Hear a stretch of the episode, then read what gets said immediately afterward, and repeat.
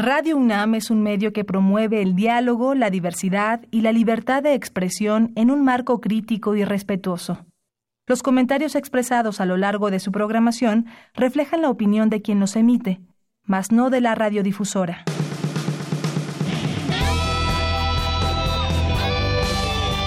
Prisma RU. Relatamos al mundo.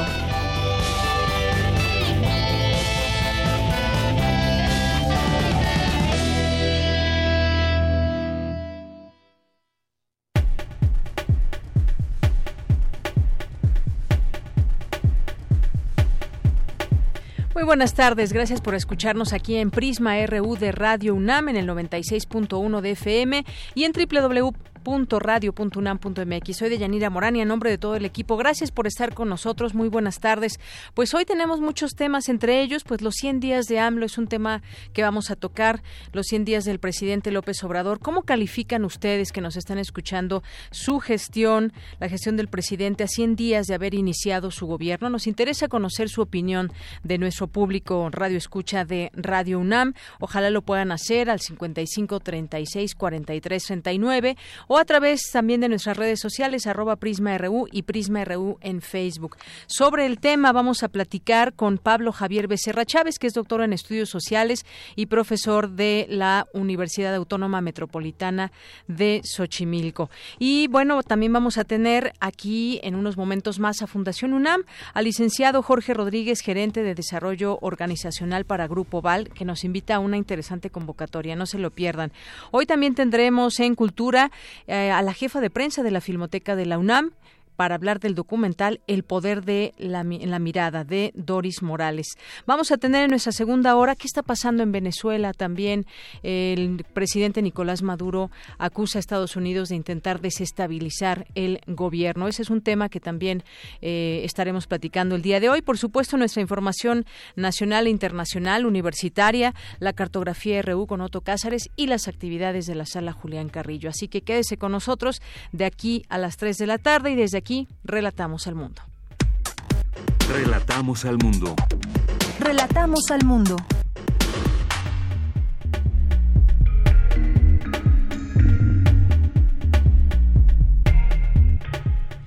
La una con seis minutos y en este lunes 11 de marzo en los temas universitarios el presidente Andrés Manuel López Obrador presentó su informe su informe por sus primeros 100 días de gobierno. Mi compañera Virginia Sánchez estuvo atenta y nos ofrecerá todos los detalles. Y sobre todo también, pues, opiniones que hay en torno a esto, quienes aprueban o quienes desaprueban esta gestión hasta el momento. Será interesante discutirlo más adelante.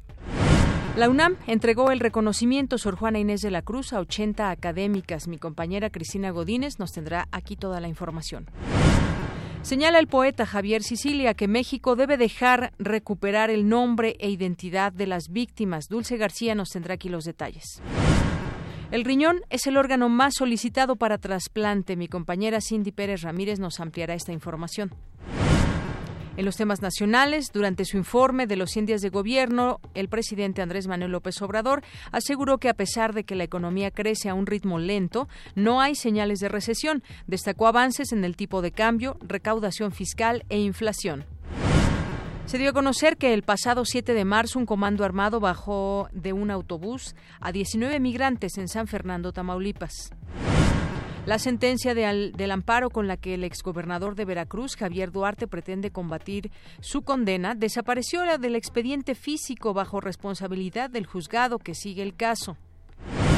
Trabajadores de salud del programa Prospera que fueron despedidos protestaron a un costado de Palacio Nacional, exigen ser reubicados.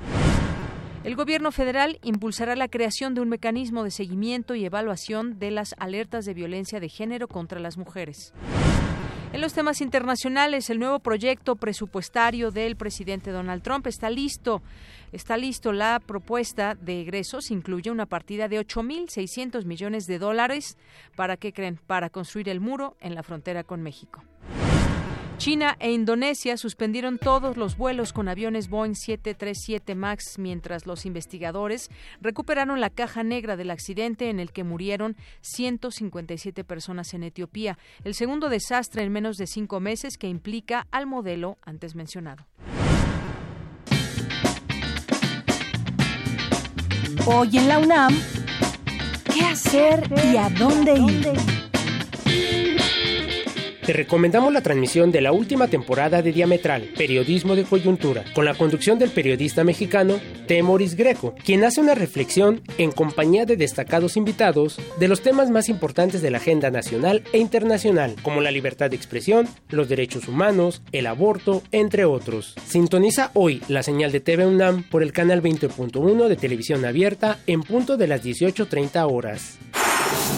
Al regresar de un robo, Osamu y su hijo encuentran en la calle a una pequeña niña. La esposa de Osamu acepta ocuparse de ella al darse cuenta de que sus padres la maltratan. Pese a la pobreza en la que viven y los hurtos que cometen para sobrevivir, los miembros de esta familia son felices hasta que un incidente revela sus más terribles secretos. Esta es la premisa de la cinta Un asunto de familia, del director de origen japonés Hirokazu Koreda, que se proyectará hoy en punto de las 17 y 19.15 horas en el cinematógrafo del Chopo. La entrada general es de 40 pesos.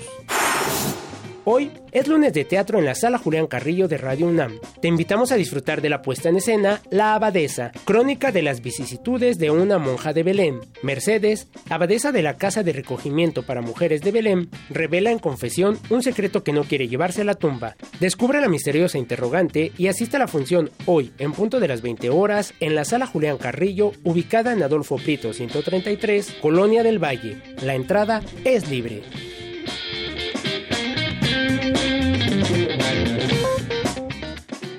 Porque tu opinión es importante, síguenos en nuestras redes sociales, en Facebook como Prisma RU y en Twitter como arroba PrismaRU.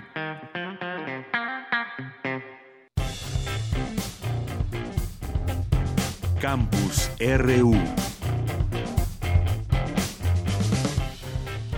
En nuestro campus universitario en este día empezamos con esta nota de mi compañera Cindy Pérez Ramírez porque este 11 de marzo se conmemora el Día Mundial del Riñón, el órgano más solicitado para trasplante y un órgano pues como todos tan importante y que deberíamos de saber cómo cuidar más. Cindy, muy buenas tardes, adelante.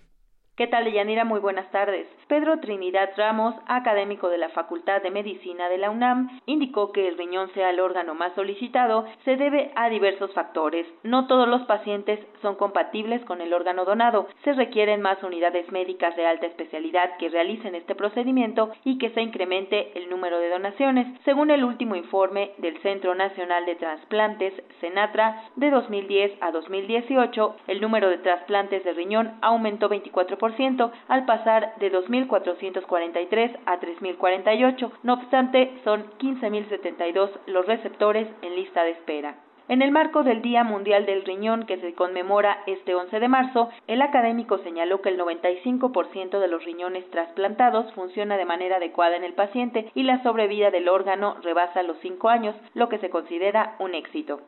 A pesar de que ha aumentado, estamos cortos. Si bien hay muchos pacientes con insuficiencia renal crónica que requieren un trasplante, no todos son candidatos por la comorbilidad. O sea, son enfermedades asociadas. Un paciente que tiene diabetes y tiene antecedentes de, infartos previos, aunque tenga donador, lo contraindica, pues. Y también a la falta de, incremento de donación fallecida y de otras modalidades que existen. También un, factor de que no haya mayor trasplantes es el número de pacientes sensibilizados. ¿Qué quiere decir esto? Pacientes que tienen anticuerpos, que desarrollaron anticuerpos por transfusiones, por trasplantes previos. O sea, al recibir un, trasplante y lo rechazan, sus células, los linfocitos T detectan un tejido previo que se sensibiliza y desarrolla anticuerpos donador específico. Yanira, el riñón es un órgano con forma de frijol del tamaño de un puño. Son máquinas de procesamiento que a través del filtrado mantienen la sangre limpia y químicamente equilibrada. En condiciones normales filtra 120 mililitros de plasma por minuto. Pero cuando ocurre la enfermedad crónica renal se presentan alteraciones anatómico-funcionales, entonces en la orina podría registrar presencia de proteínas y glóbulos rojos en una cantidad superior a la normal, con una tasa de filtración glomerular baja. Si estas alteraciones permanecen por tres meses, el padecimiento se vuelve irreversible y solo queda controlar ciertos factores para que la progresión no sea tan rápida. Hasta aquí la información. Muy buenas tardes. Gracias, gracias Cindy por esta información. Vamos ahora con mi compañera Dulce García. Señala el poeta Javier Sicilia que México debe dejar de despreciar la palabra para recuperar el nombre de las personas y por lo tanto la identidad de las víctimas. Adelante, Dulce. Deyanira, buenas tardes a ti al auditorio de Prisma RU. En el marco del programa Grandes Maestros que cada año realiza la UNAM, el poeta y activista Javier Sicilia habló a los jóvenes universitarios acerca de la importancia del lenguaje a la hora de comunicarnos y destacó que el habla en México tiene una tradición cristiana, a lo que añadió que es importante rescatar la relevancia del nombre que es indispensable para la identidad de las personas. El nombre y le cambia el destino. Uno de los problemas que tenemos en este país es que no hay nombres, las víctimas no tienen nombre, estamos tratando de rescatar su nombre, su memoria, ¿no? Nuestro nombre es nuestra identidad, pero ya no sabemos qué significa. Y eso es parte de una crisis de sentido. Por un lado, nos identifica y nuestro nombre que manifiesta el misterio de nuestro ser. Sin embargo, nos llamamos y somos lo que somos, como nos llamamos, pero desconocemos el sentido de nuestro nombre. Javier Sicilia dijo que en México existe una crisis del lenguaje que se manifiesta en el desprecio hacia la palabra. Cuando nombramos las cosas, aunque sea internamente en nuestro lenguaje interno, antes de volverlo palabra en la lengua, en el lenguaje, creamos el mundo. Lo sacamos de, las tinieblas, lo, lo volvemos, lo devolvemos a su existencia activa. Hay una responsabilidad importante en la palabra, en el lenguaje. Es nuestro mundo es nuestra realidad. Con Él fabricamos el mundo, lo creamos, con Él fabricamos cosas que se vuelven luego materia, con Él le damos sentido a la existencia. Y sin embargo la usamos y la mal usamos mal. Tenemos un desprecio muy grande sobre la palabra. Hasta aquí el reporte. Muy buenas tardes. Queremos escuchar tu voz. Nuestro teléfono en cabina es 55 36 43 39. Tu opinión es muy importante. Escríbenos al correo electrónico prisma.radiounam@gmail.com. Prisma RU. Relatamos al mundo. Continuamos una de la tarde con 16 minutos. Como les habíamos dicho al iniciar el programa, ya está aquí con nosotros Fundación UNAM a través del licenciado Jorge Rodríguez, que es gerente de desarrollo organizacional para Grupo Val. ¿Qué tal, licenciado? Buenas tardes. Hola, buenas tardes. Y también está con nosotros el licenciado Alejandro Noriega Vesga, director general de desarrollo organizacional para Grupo Val. Bienvenido. Muy buenas tardes. Bueno, pues vamos a vamos a platicar de esta convocatoria Premio Val UNAM Ciencias de la Tierra 2018-2019, que es una convocatoria muy importante y además me parece una oportunidad para muchos estudiantes de licenciatura, maestría y también de doctorado. Así que platíquenos de qué trata esta convocatoria, quiénes son los que pueden participar en ella. Con muchísimo gusto, de, Yanira. Pues mire, estamos muy contentos. El año pasado lanzamos, el año antepasado lanzamos la primera convocatoria del premio Balunam eh, en el marco de una, de, una, de una firma, de un convenio que hicimos Grupo Val con la UNAM, con su rector, este, y también con la fundación, con la fundación UNAM. Eh, a raíz de esa firma de ese convenio hicimos la primera convocatoria que resultó muy exitosa. Tuvimos más de 50 trabajos de jóvenes, como bien señalas, tanto de licenciatura, maestría y doctorado, que, que se anotaron y después de un comité de, de, validación integrado por investigadores de la UNAM y por también técnicos de Grupo Val, del sector minero y petrolero, llegaron a los finalistas. Fue un éxito el programa, hicimos una premiación muy este, encantadora, la verdad, salió muy bonita. Este, a raíz de esto e, es que lanzamos la segunda convocatoria del premio Balunam, que tenemos la intención de que corra cada año cada año. En este caso salió la convocatoria el mes de febrero. Va a estar abierta hasta el mes de agosto para que todos los jóvenes que estén, que tengan sus trabajos de tesis de estas tres disciplinas, lo puedan presentar y puedan a raíz, como se hizo el año pasado, pasar el proceso de, de validación por los, por los por el comité de eh, comité de revisor y finalmente tener nuestros ganadores. Muy bien, pues muchas gracias, licenciado Alejandro Noriega.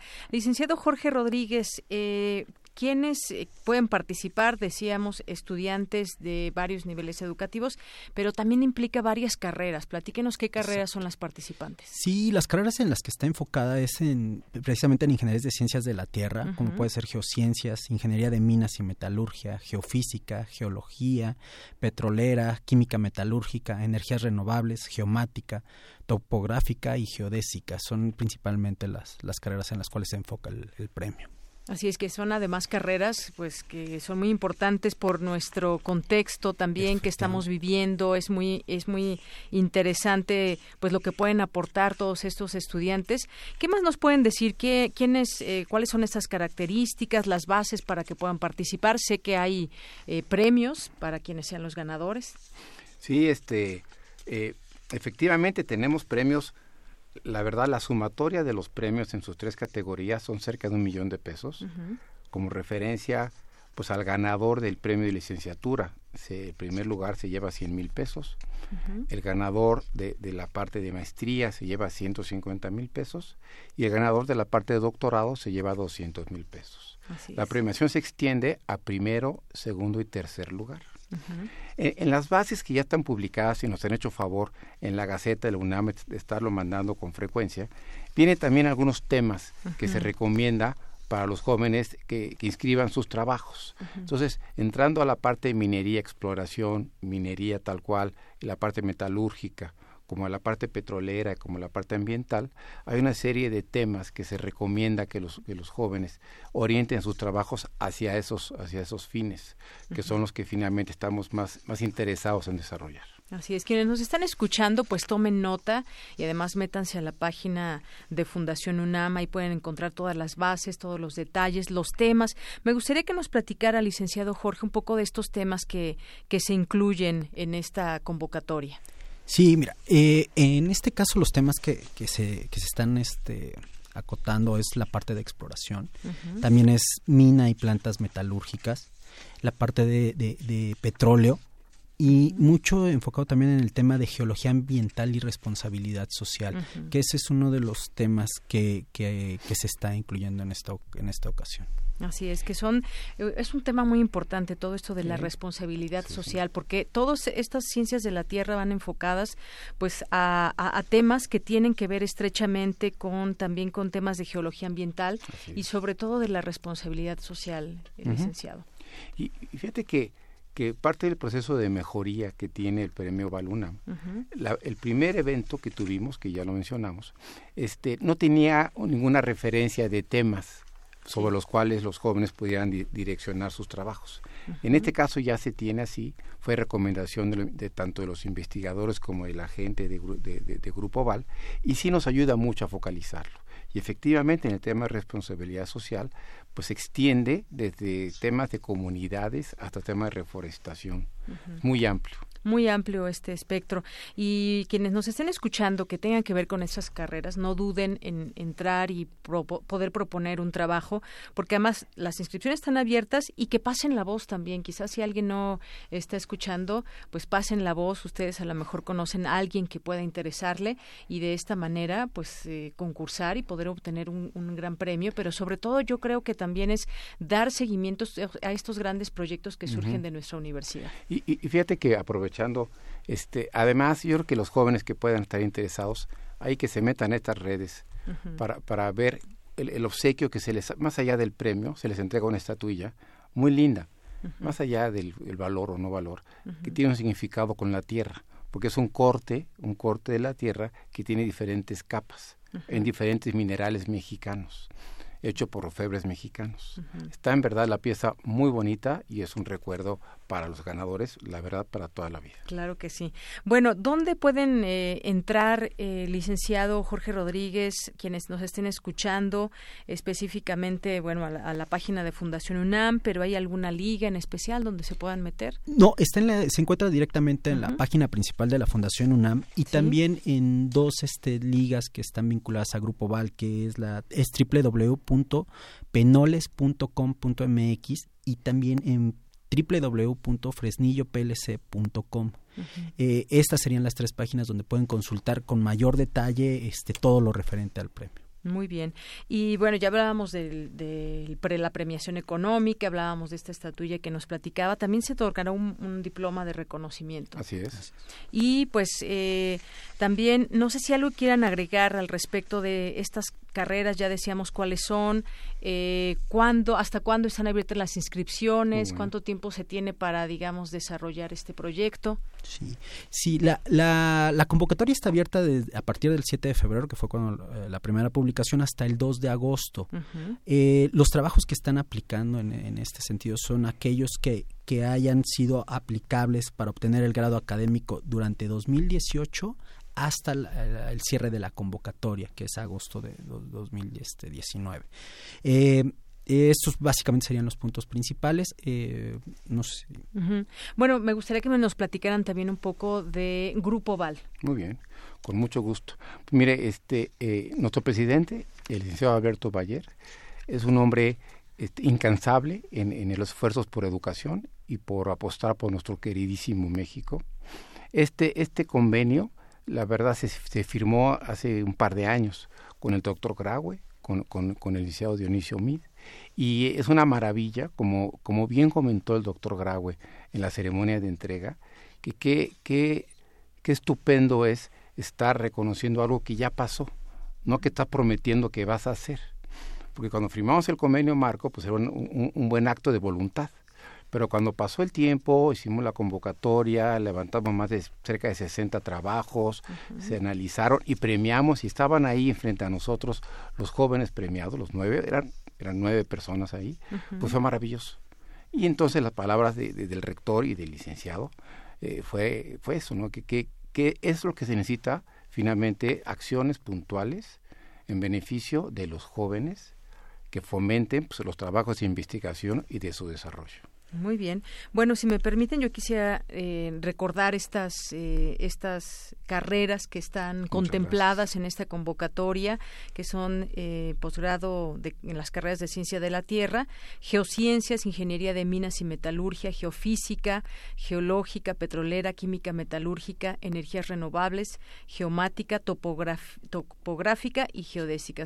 digamos que son todas estas áreas que están incluidas y que es, digamos, amplio esta, esta posibilidad de quienes nos están escuchando y de quienes tengan alguna relación con todos estos temas. ¿Algo más que quieran agregar, algo que se me esté escapando, que quieran eh, recordarle al auditorio que nos está escuchando? Pues que tenemos mucho interés en continuar apoyando a la juventud en su desarrollo y que estos trabajos finalmente puedan tener el fruto de, de que además de, de, de cumplir un ciclo que es su, licenciatura, maestría o doctorado, también puedan tener el, el, poder sembrar que estos trabajos sean proyectos que se puedan desarrollar un grupo de investigadores de empresas finalmente mexicanas. Muy bien. Bueno, pues así es. Yo les agradezco mucho el que hayan venido aquí a invitarnos a los micrófonos de Radio UNAM, del programa Prisma RU, a esta importante convocatoria con el, premio Val UNAM Ciencias de la Tierra 2018-2019. Muchas gracias, licenciado Alejandro Noriega Vesga, director general de Desarrollo Organizacional para Grupo Val. Muchas gracias a ustedes. Y muchísimas gracias también al licenciado Jorge Rodríguez, gerente de Desarrollo Organizacional para Grupo Muchas gracias. Gracias por venir. Buenas tardes. Buenas, buenas tardes. Porque tu opinión es importante, síguenos en nuestras redes sociales, en Facebook como Prisma RU y en Twitter como arroba PrismaRU. Queremos escuchar tu voz. Nuestro teléfono en cabina es 55 36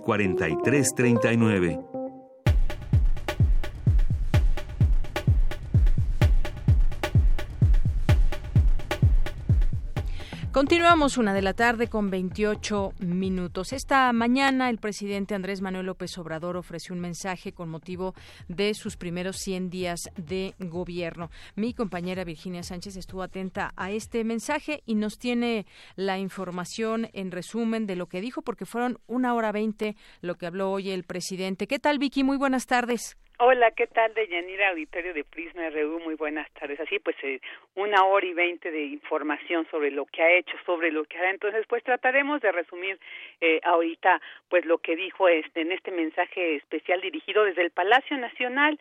Y, pues, ahí el presidente de México, Andrés Manuel López Obrador, informó lo que dijo. Se ha conseguido ahora, en estos 100 días, de su gobierno para hacer posible la cuarta transformación de la vida pública de nuestro país. Detalló que en este tiempo ha visitado las 32 entidades federativas y presidido reuniones informativas en 90 municipios. Asimismo, señaló que la cuarta transformación no ha requerido de una nueva constitución, pero sí de profundas reformas legales para ajustar el marco jurídico a las nuevas realidades y circunstancias. Escuchemos sobre qué este, cambios ha hecho y qué señaló al respecto el presidente. Escuchémoslo. Hasta hoy se han aprobado tres importantes reformas constitucionales.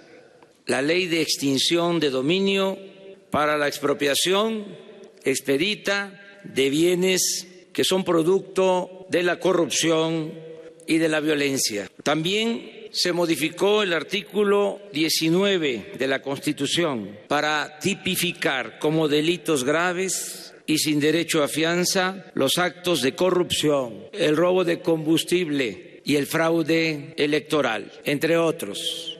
Además, ya se aprobó en el Congreso de la Unión y en la mayoría de las legislaturas locales la reforma constitucional para la creación de la Guardia Nacional, que tiene como principal objetivo garantizar la seguridad pública para todos los mexicanos. Asimismo, resaltó el envío al Congreso de propuestas de modificación para establecer el derecho efectivo de los ciudadanos a la consulta popular, para la revocación del mandato, sobre la cancelación de la mal llamada reforma educativa y para hacer efectivo el derecho del pueblo a la salud. En materia de seguridad destacó que de noviembre de 2018 a este mes el delito de homicidio pasó de 91.3 a 88.2. En tanto, dijo, el robo de vehículos pasó de un 669.6 a 636.1 en el mismo periodo referido. Respecto al huachicol, este problema del, del huachicol, dijo que de 81 mil barriles pasó a 15 mil barriles robados al día, pues también de noviembre a este mes. Asimismo, reiteró que con la creación de la Comisión de la Verdad, pues se asume, se, mantiene el compromiso de dar con el paradero de los 43 estudiantes desaparecidos de Ayotzinapa. También habló sobre la cancelación de la cárcel de las Islas Marías, cuyas tierras y aguas se convertirán en un centro ecológico, también sobre la apertura de los archivos de la antigua Dirección Federal de Seguridad y la desaparición de, del CISEN y del Estado Mayor Presidencial. En política exterior, dijo, se ha, ha mantenido el apego a principios constitucionales constitucionales de no intervención, sin embargo, señaló no se apoyará soluciones por la vía armada. En cuanto a los términos económicos, señaló lo siguiente. En este periodo de 100 días, el peso ha ganado valor con relación al dólar, 4%. La inflación ha bajado de 5.9 a 4.4% en promedio. La confianza del consumidor ha alcanzado máximos históricos de 120 puntos. En el primer bimestre de 2019, la recaudación del gobierno federal sumó 703.900 millones de pesos, cifra 8 mil millones de pesos por encima de lo programado en la ley de ingresos de este año y 2.6% mayor en términos reales al observado en el mismo periodo de 2018. También anunció la publicación de las bases para las licitaciones y concesiones de proyectos como el Tren Maya, el desarrollo integral del Istmo de Tehuantepec y 50 mil kilómetros de líneas de fibra óptica de la Comisión Federal de Electricidad para comunicar a todos los municipios más marginados del país. Resaltó los beneficios de cancelar el nuevo aeropuerto de la Ciudad de México en Texcoco y dijo ya se avanzó con la construcción de dos pistas en el aeropuerto de Santa Lucía. Y bueno, pues terminó señalando que seguirá caminando hasta convertir a México en una potencia mundial, pues dijo no nunca va, a fallar, pues antes muerto que traidor. Pues estos son algunos detalles de este, eh, pues digamos, primer informe a 100 días de su gobierno de, del presidente de México, de Yanira. Bien, pues muchísimas gracias por la información, Vicky. Gracias a ti. Buenas tardes. Muy buenas tardes. Y pues sí, hay muchas muchas preguntas que podemos hacernos y tratar de responderlas entre todos y que pues bueno, ha tenido más aciertos que errores o más errores que aciertos a estos primeros 100 días el presidente Andrés Manuel López Obrador. No podemos dejar de señalar algunas acciones a raíz de su llegada. Está la estrategia contra el robo de combustible, fue la correcta o no, la cancelación del aeropuerto que se construía en Texcoco fue la mejor decisión o fue una mala decisión.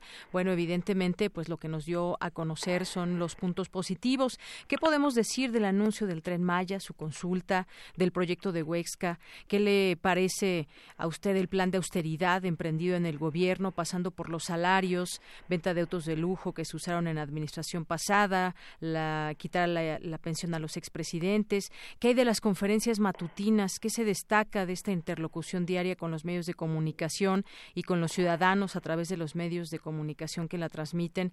¿Qué hay de la economía? ¿Qué dicen los empresarios, el sector de la economía en este país? Muchas preguntas que debemos responderlos, respondernos y por lo pronto pues tratamos de analizarlas. Ya está en la línea telefónica y le agradezco mucho nos tome esta llamada a eh, Pablo Javier Becerra Chávez, es doctor en estudios sociales, es profesor investigador de la Universidad Autónoma Metropolitana de la UAM Xochimilco, ¿verdad? No, no de la Iztapalapa, Iztapalapa. Muy bien, eh, pues doctor, muchas gracias por estar con nosotros y pues tratamos de analizar estos 100 primeros días de gobierno de López Obrador. Eh, dicen algunos medios, lo han destacado hoy, a 100 días de haber asumido la, la presidencia, alcanzó el nivel más alto de aprobación desde que ganó los comicios del 1 de julio, 8 de cada 10 personas. Pues, ¿cómo ir entendiendo todo este panorama? ¿Hacia dónde vamos, doctor? Hola, ¿qué tal? Buenas tardes. Gracias a ustedes por la invitación. Sí, en efecto, tenemos un balance muy interesante, pero hay que aclarar tal vez una cosa. Eh, no es solo un balance de 100 días, aunque él ya el día de hoy hizo su propio informe de los primeros 100 días. En realidad es mucho más, sí. porque López Obrador empezó a ejercer el poder un par de días después de que supimos los resultados oficiales, gracias a que el presidente Peña Nieto, entonces todavía, pues prefirió simplemente desaparecer de la escena. Esto hizo que durante varios meses tuviéramos una situación muy extraña. Un presidente electo, cuya elección aún no era calificada, pero que en los hechos ya estaba tomando muchas decisiones, que aparecía todos los días en los medios, ya nadie estaba preocupado por qué pasaba en Los Pinos, sino más bien por qué pasaba en la casa de transición qué decisiones se comunicaban ahí.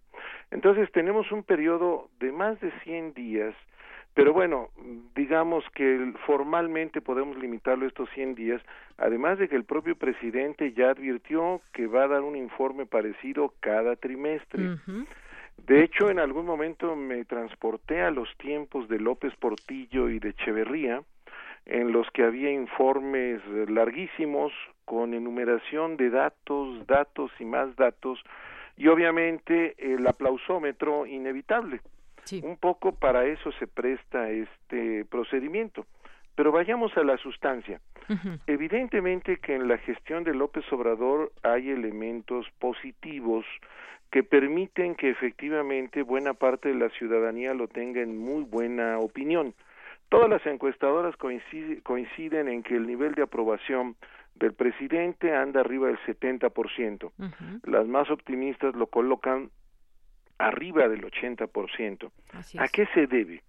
Primero, a que el presidente López Obrador, de una u otra forma, todos los días está presente, todos los días, además de que da una conferencia de prensa, está viajando por todo el país, hoy puede dar su conferencia de prensa y en la tarde puede estar en Sinaloa, en Nayarit, en Yucatán, donde se quiera, porque efectivamente está tratando de hacer el máximo desde un principio.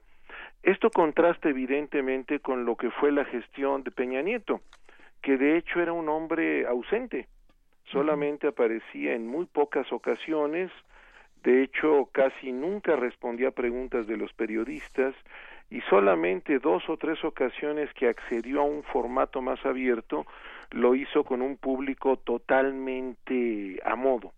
Eso entonces le está dando a la gente la impresión de que hay un presidente que está presente, no ausente como el anterior, y que está dando la cara, aunque en muchas ocasiones en sentido estricto no responda a lo que se le pregunta. Por ejemplo, en las conferencias de prensa, muchas veces los periodistas preguntan algo y él responde lo que quiere y de una u otra forma él decide a qué periodistas les responde o no. Pero en términos de impacto ante la opinión pública, esto es muy importante. El ciudadano cree que hay un presidente que en verdad está dando la cara.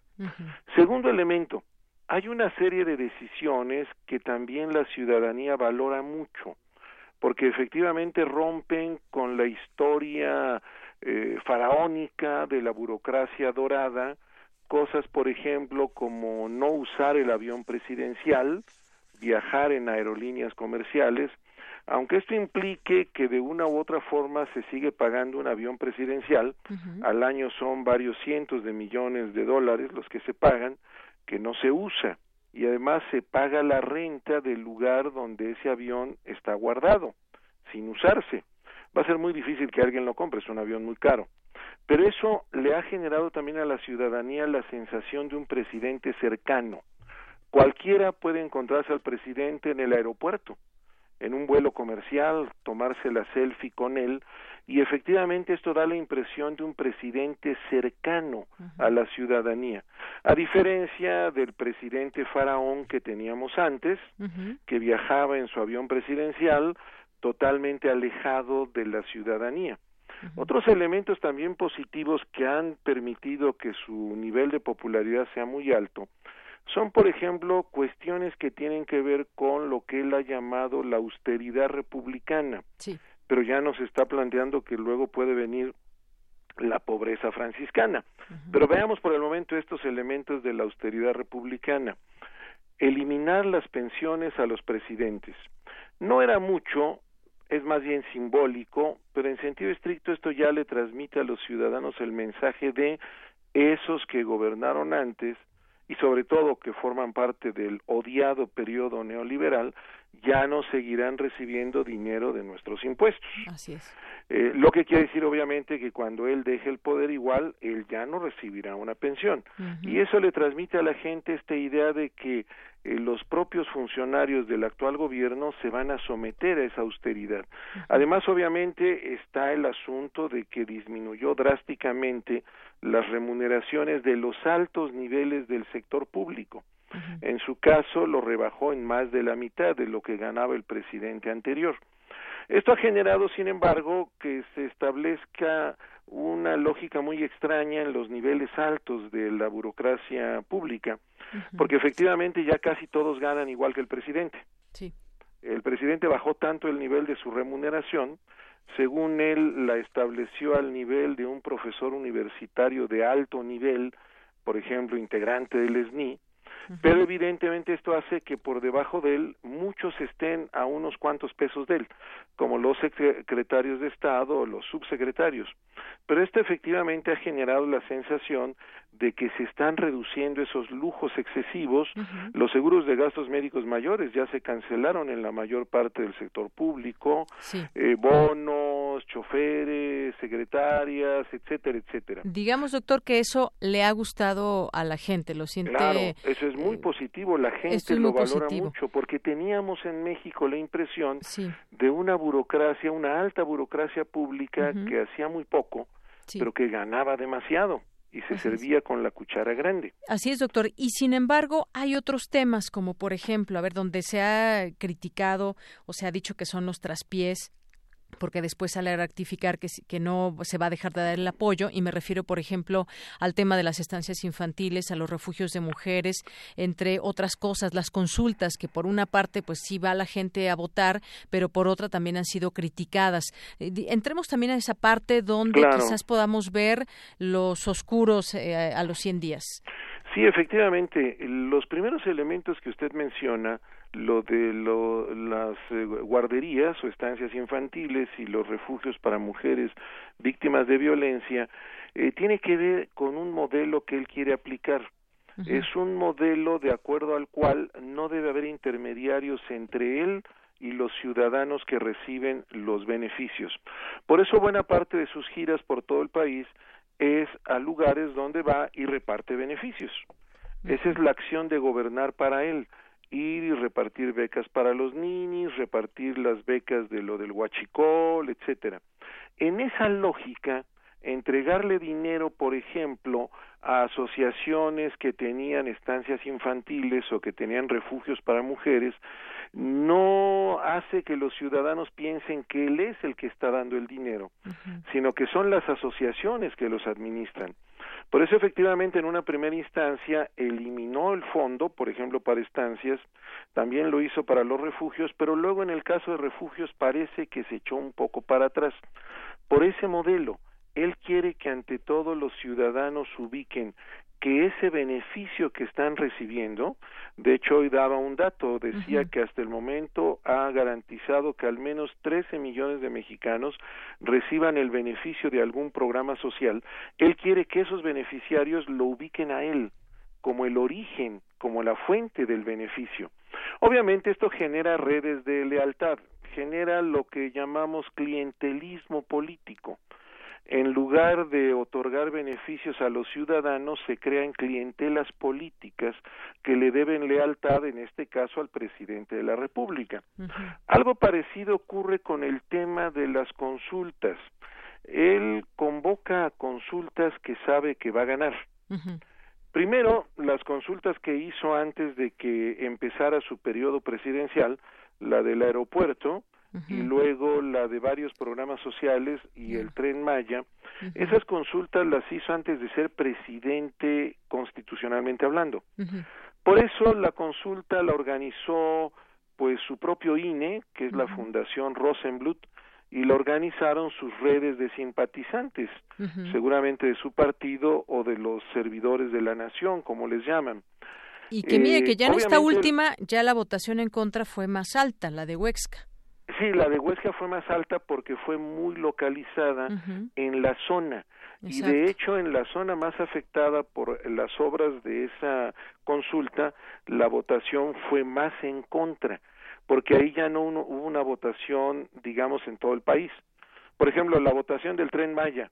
Al ciudadano que vive en Tijuana, ¿qué le va a importar si se hace un tren Maya o no? En el caso de Morelos, ahí sí a los ciudadanos afectados les interesaba. Pero el problema central tiene también que ver con otra cosa. Primero, los pocos que han votado, porque incluso en la consulta del caso de Morelos, la votación no es de más del 2% del padrón, y en las otras dos votaciones no fue de más del 1%. El problema central es que el presidente quiere resolver todo con consultas a modo. En el caso de Huesca, sabemos que ahí va a haber un conflicto más fuerte. De hecho, antes de la consulta se produjo el asesinato de uno de los líderes contrarios a esa obra. Eso debería haber convencido a cualquier eh, político, a cualquier tomador de decisiones, que el asunto ahí no es solamente hacer una consulta que diga sí, sí queremos eso, sino básicamente un trabajo de convencimiento de que esa política pública es la más adecuada.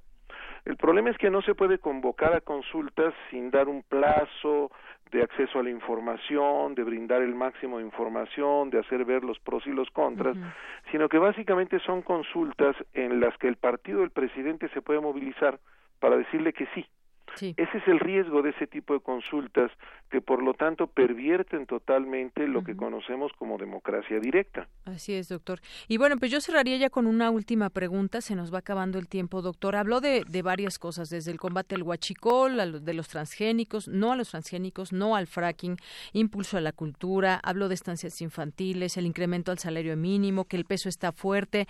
Veo también reacciones, el PRI dice que ve inexperiencia, el PAN espera respuesta y así eh, hay interlocutores en todo esto, hay quienes opinan a favor, quienes opinan en contra, pero lo importante pues es ir viendo en la realidad hacia dónde vamos. Yo diría que ahí hacia dónde vamos es un poco incierto.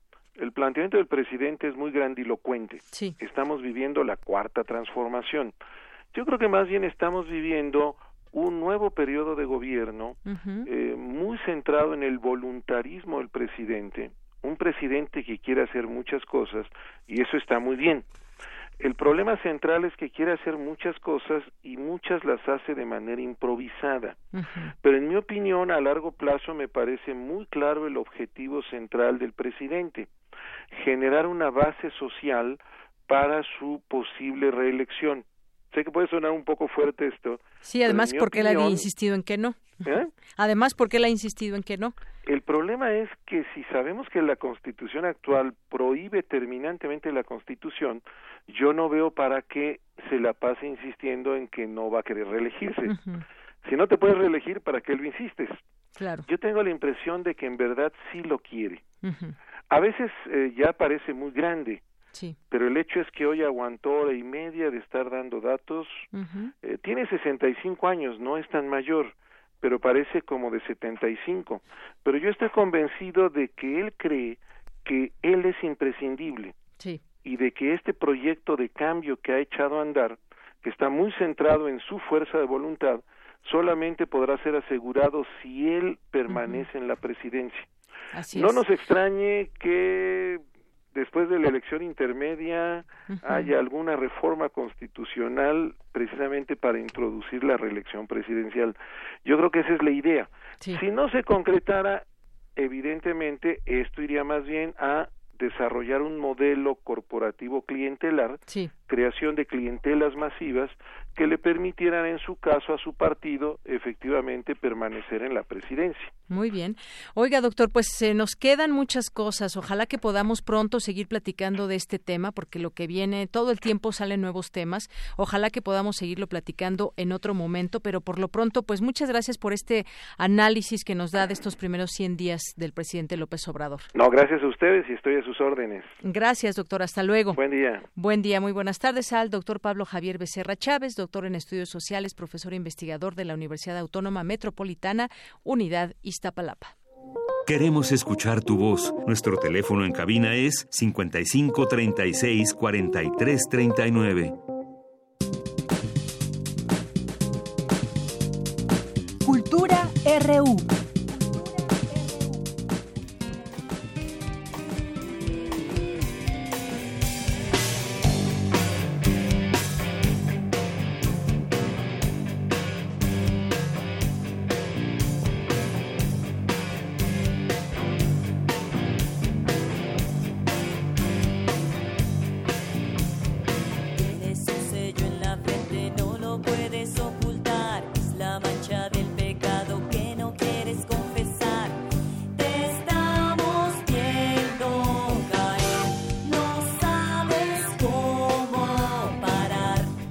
Pues iniciamos la sección de cultura. ¿Qué tal, Tamara? Muy buenas tardes. Deyanira, muy buenas tardes a ti y a todos los que nos acompañan a través de esta frecuencia universitaria. Qué gusto empezar la semana con ustedes. Hoy es el aniversario luctuoso de la mítica Rita Guerrero, vocalista de Ensamble Galileo y también de Santa Sabina, una banda que junto con ella marcaron parte de la historia del rock en México. Ocho años ya que esta, esta gran voz trascendió y hoy la recordamos con La Garra.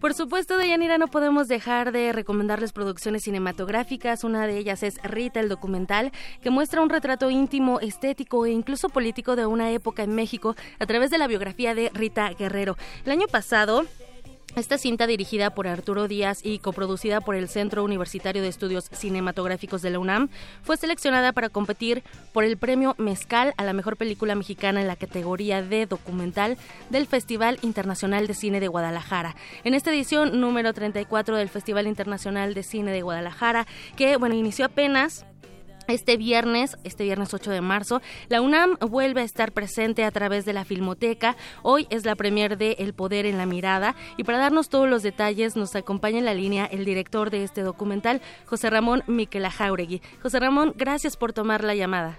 ¿Cómo están? Hola, mucho gusto en saludarlos a todos aquí desde la, justamente desde la tierra de Rita Guerrero. Desde Jalisco. Muy bien. Exactamente, una tapatía ilustre. Así es. José Ramón, El Poder en la Mirada se suma a este encuentro cinematográfico allá en Guadalajara. Platícanos cómo surge este proyecto fílmico. Mira, es un proyecto que forma parte de una estrategia de, de divulgación que inició la Filmoteca justamente con el aniversario de la Revolución. Se hizo una película que se llamó La historia en la mirada, también basada en un archivo. Eh, esa, esa película tuvo bastante difusión, ganó el Ariel, en fin, le fue bastante bien en términos de su divulgación. Y nosotros ahora estamos entregando la segunda parte de esta trilogía que va a terminar con una nueva película que se llama La Nación en la Mirada, que va a abarcar, digamos, hasta el final de la, de la presidencia de Lázaro Cárdenas, que es cuando consideramos que realmente la, la revolución termina en términos de sus, de sus conquistas, ¿no? Entonces, bueno, esta parte, esta parte intermedia, es la que cubre justamente desde que Venustiano Carranza, digamos, toma el poder y hasta el final de, de Calles con la fundación del PNR, hoy conocido como PRI. ¿no? Entonces, bueno, es una, una, un periodo muy interesante de formación del, pues, del Estado Nacional de, de- del México que ahora, de que ahora vivimos. ¿no? Entonces, bueno, es muy interesante justamente ver un archivo no desde el punto de vista de los especialistas, de los académicos, no desde el, desde el estudio de la historia, sino desde el cine, porque el cine tiene la capacidad de capturar el aire de, sus- de los tiempos en los que filmamos.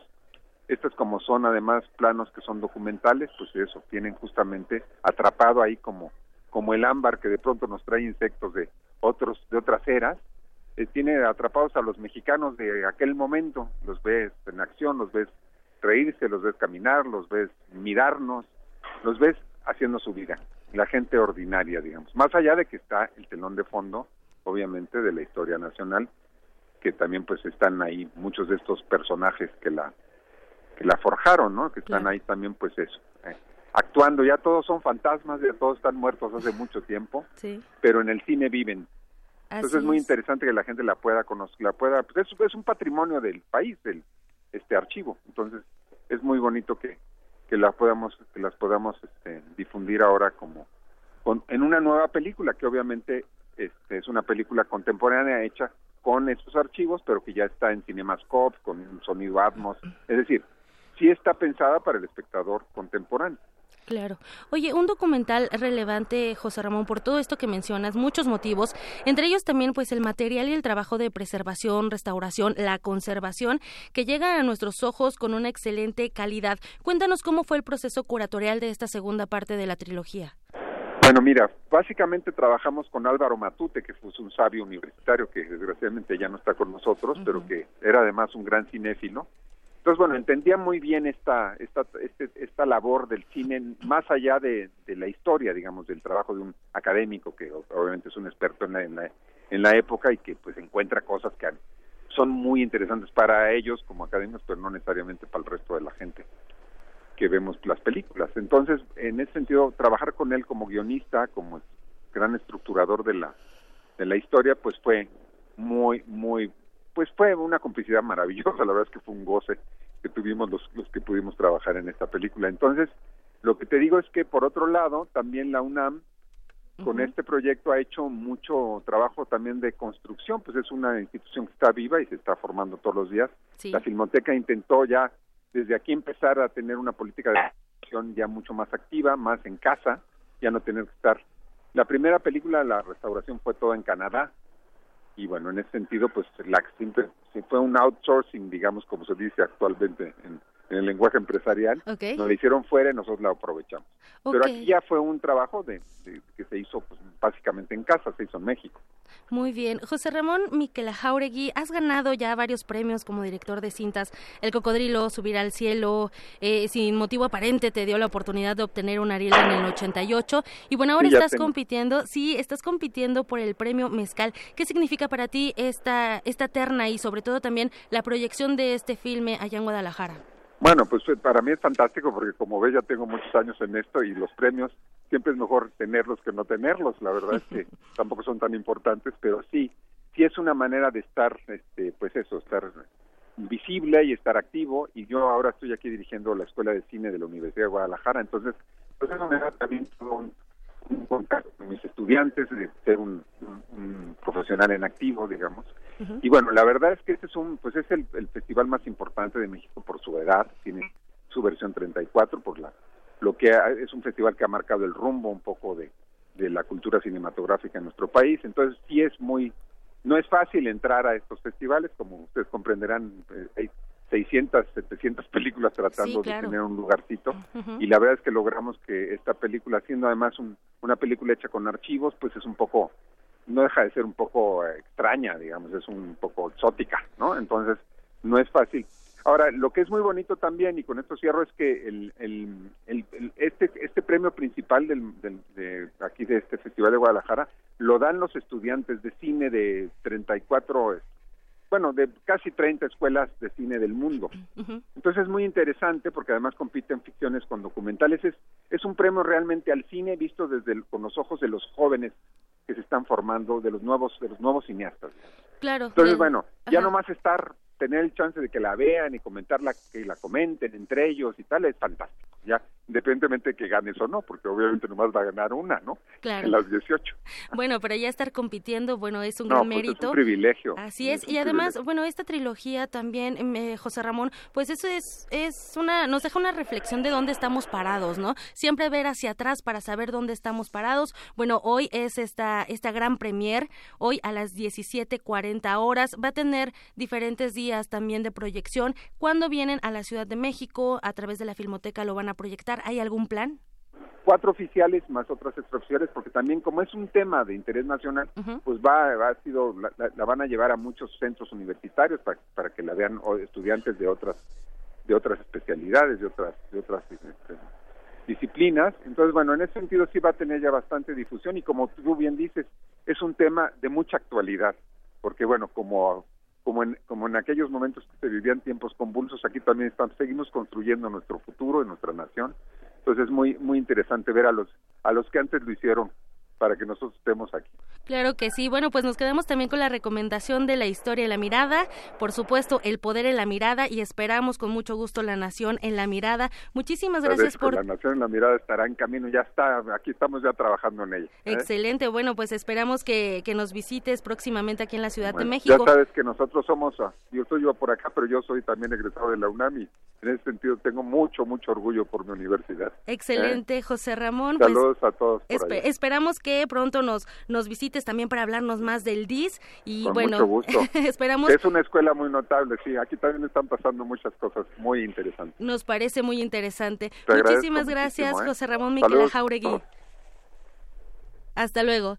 Bueno, de, eh, de, Yanira, yo me despido por hoy. El Poder en la Mirada va a tener ahí varias proyecciones y esperamos gustosos que, bueno, llegue a la Ciudad de México, incluso a otras latitudes. Que tengan muy buena tarde. Muy bien, muchas gracias, Tamara, y gracias a usted que nos escucha. Vamos a hacer una pausa y regresamos a la segunda hora de Prisma RU. No se vaya.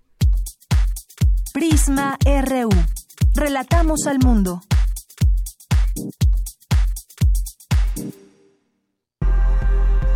La lucha por la equidad de género se consigue por varios frentes, desde las ideas y denuncias del feminismo hasta la deconstrucción de la masculinidad. Entre hombres, México, un espacio radiofónico para cuestionar la imagen que tenemos acerca de lo que consideramos masculino. De lunes a viernes a las 6.50 horas, retransmisión a las 15 horas por el 860 de AM y a las 6.30 horas con retransmisión a las 17 horas por el 96.1 de FM.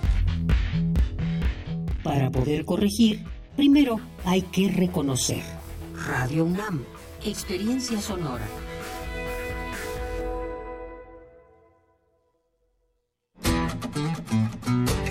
La psicología observa al ser humano, sus escenarios y comprende su diversidad. Adentrémonos en ella.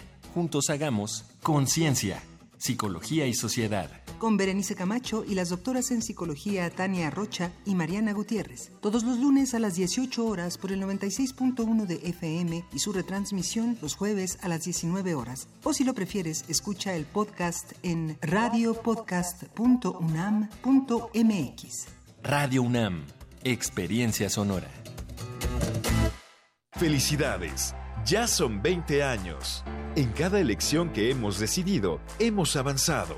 La verdad, en confianza, participamos cada vez más, porque estamos ciertos que nuestra elección se respeta y es en beneficio de todas y todos. Ya son 20 años eligiendo a quienes nos representan. Tribunal Electoral de la Ciudad de México. 20 años garantizando justicia en tu elección. Prevenir un incendio forestal es más fácil que combatirlo. Está en nuestras manos. En bosques y selvas, no arrojes colillas de cigarro ni basura. El fuego puede iniciarse con el efecto lupa que provocan los desechos en vidrio y el sol. Si detectas un incendio forestal, llama al 911 o al 01800 4623 6346. Sistema Nacional de Protección Civil. Gobierno de México. Cada día tomamos decisiones. Algunas implican continuidad. Otras pueden llevarnos a sitios nunca antes imaginados. Destino. Una obra coreográfica del Ballet Ensamble de México, dirigida por Verónica González. ¿Eres de los que se preguntan por el verdadero significado de la libertad?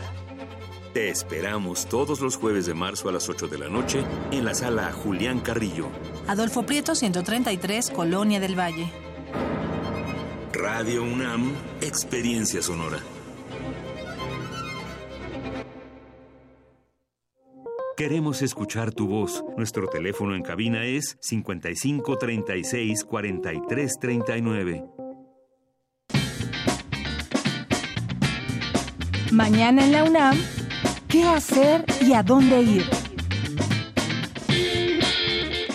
Si eres alumno o exalumno de la carrera de química, te recomendamos asistir al decimotercer corredor laboral, donde podrás consultar vacantes de diferentes empresas e instituciones pertenecientes al campo de la industria química, programas de becarios y de entrenamiento para estudiantes de los últimos semestres, así como prácticas profesionales. Este corredor laboral será instalado en la explanada del edificio A de la Facultad de Química los días 12 y 13 de marzo a partir de las 9 horas. ¿A qué se debe que haya días fríos y lluviosos seguidos por días cálidos y despejados? ¿Qué tiene que ver la meteorología con las contingencias ambientales? Estas y otros interrogantes se despejarán en la conferencia ¿Qué onda con el tiempo? Seminario de análisis y pronóstico meteorológico, con la participación de los doctores Diego Alfaro y Cristian Domínguez. Asiste mañana en punto de las 12 del día al auditorio Dr. Julián Adem Chain del Centro de Ciencias de la Atmósfera en Ciudad Universitaria. Te recomendamos la presentación del libro Perspectivas de la Innovación Educativa en Universidades de México, Experiencias y Reflexiones, con la coordinación de José Escamilla de los Santos, del TEC de Monterrey, y Melchor Sánchez Mendiola, coordinador de Desarrollo Educativo e Innovación Curricular. La cita es mañana en punto de las 12 del día en el auditorio Jorge Carpizo de la Coordinación de Humanidades. La entrada es libre y el cupo limitado. Para Prisma RU, Daniel Olivares. Thank you. Ya estamos de regreso en esta segunda hora de Prisma RU. Gracias por estar atentos. Márquenos al 5536-4339. Habíamos lanzado la pregunta, pues, ¿qué opina de los 100 primeros días del presidente Andrés Manuel López Obrador?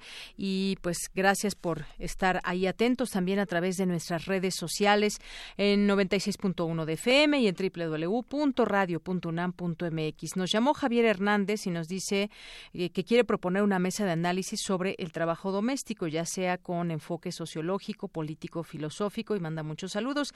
Gracias, Javier. Por supuesto, es un buen tema y ya lo tocaremos más adelante. Por cierto, que hablando de mesas de análisis, el día de mañana estará aquí con nosotros el periodista Álvaro Delgado de la revista Proceso y Gibran Ramírez. Eh, también, eh, pues bueno, platicaremos de estos 100, 100 primeros días de López Obrador y por aquí nos hacían una pregunta en Twitter que faltaba hablar también del desempeño del gabinete. Por supuesto, todo esto lo tocaremos el día de mañana. No se pierdan esta mesa de análisis. Ojalá que les guste y nos hagan llegar sus opiniones, porque todas las opiniones eh, cuentan. Eh, aquí nos escribe Daniela Franco, le mandamos muchos saludos. Más 52 Efren que nos dice excelente entrevista con el doctor. Coincido con la idea de que AMLO buscará reelección. Pienso que no será de él directamente, sino de su movimiento. Quizá promueva a alguien muy cercano como Ebrardo Tatiana. Será el líder moral. Faltó comentar el desempeño del gabinete. Gracias, saludos. Más 52 Efren. Mañana tocaremos estos temas. Jesús Mejía Recamier también, a nuestros amigos de Fundación UNAM, Enrique Deita Silva. El Sarco nos dice que estamos viendo caer aquí en modo de cantar, eh, cantando. Muchas gracias. Margeven también nos escribe Fascineroso Feo. Muchos saludos. Román Hernández Garci, eh, Guadalupe Gutiérrez, también HCA, OI, Manuel, Editorial Enequén. Muchos saludos. Román Hernández Garci dice saludos. En Hora buena, buen inicio de semana. Muchas gracias, Román. Para ti también. César Alberto nos dice saludos a la banda de Prisma. Son dos horas muy, muy bien invertidas. Saludos. Saludos, César. Muchas gracias por tu comentario.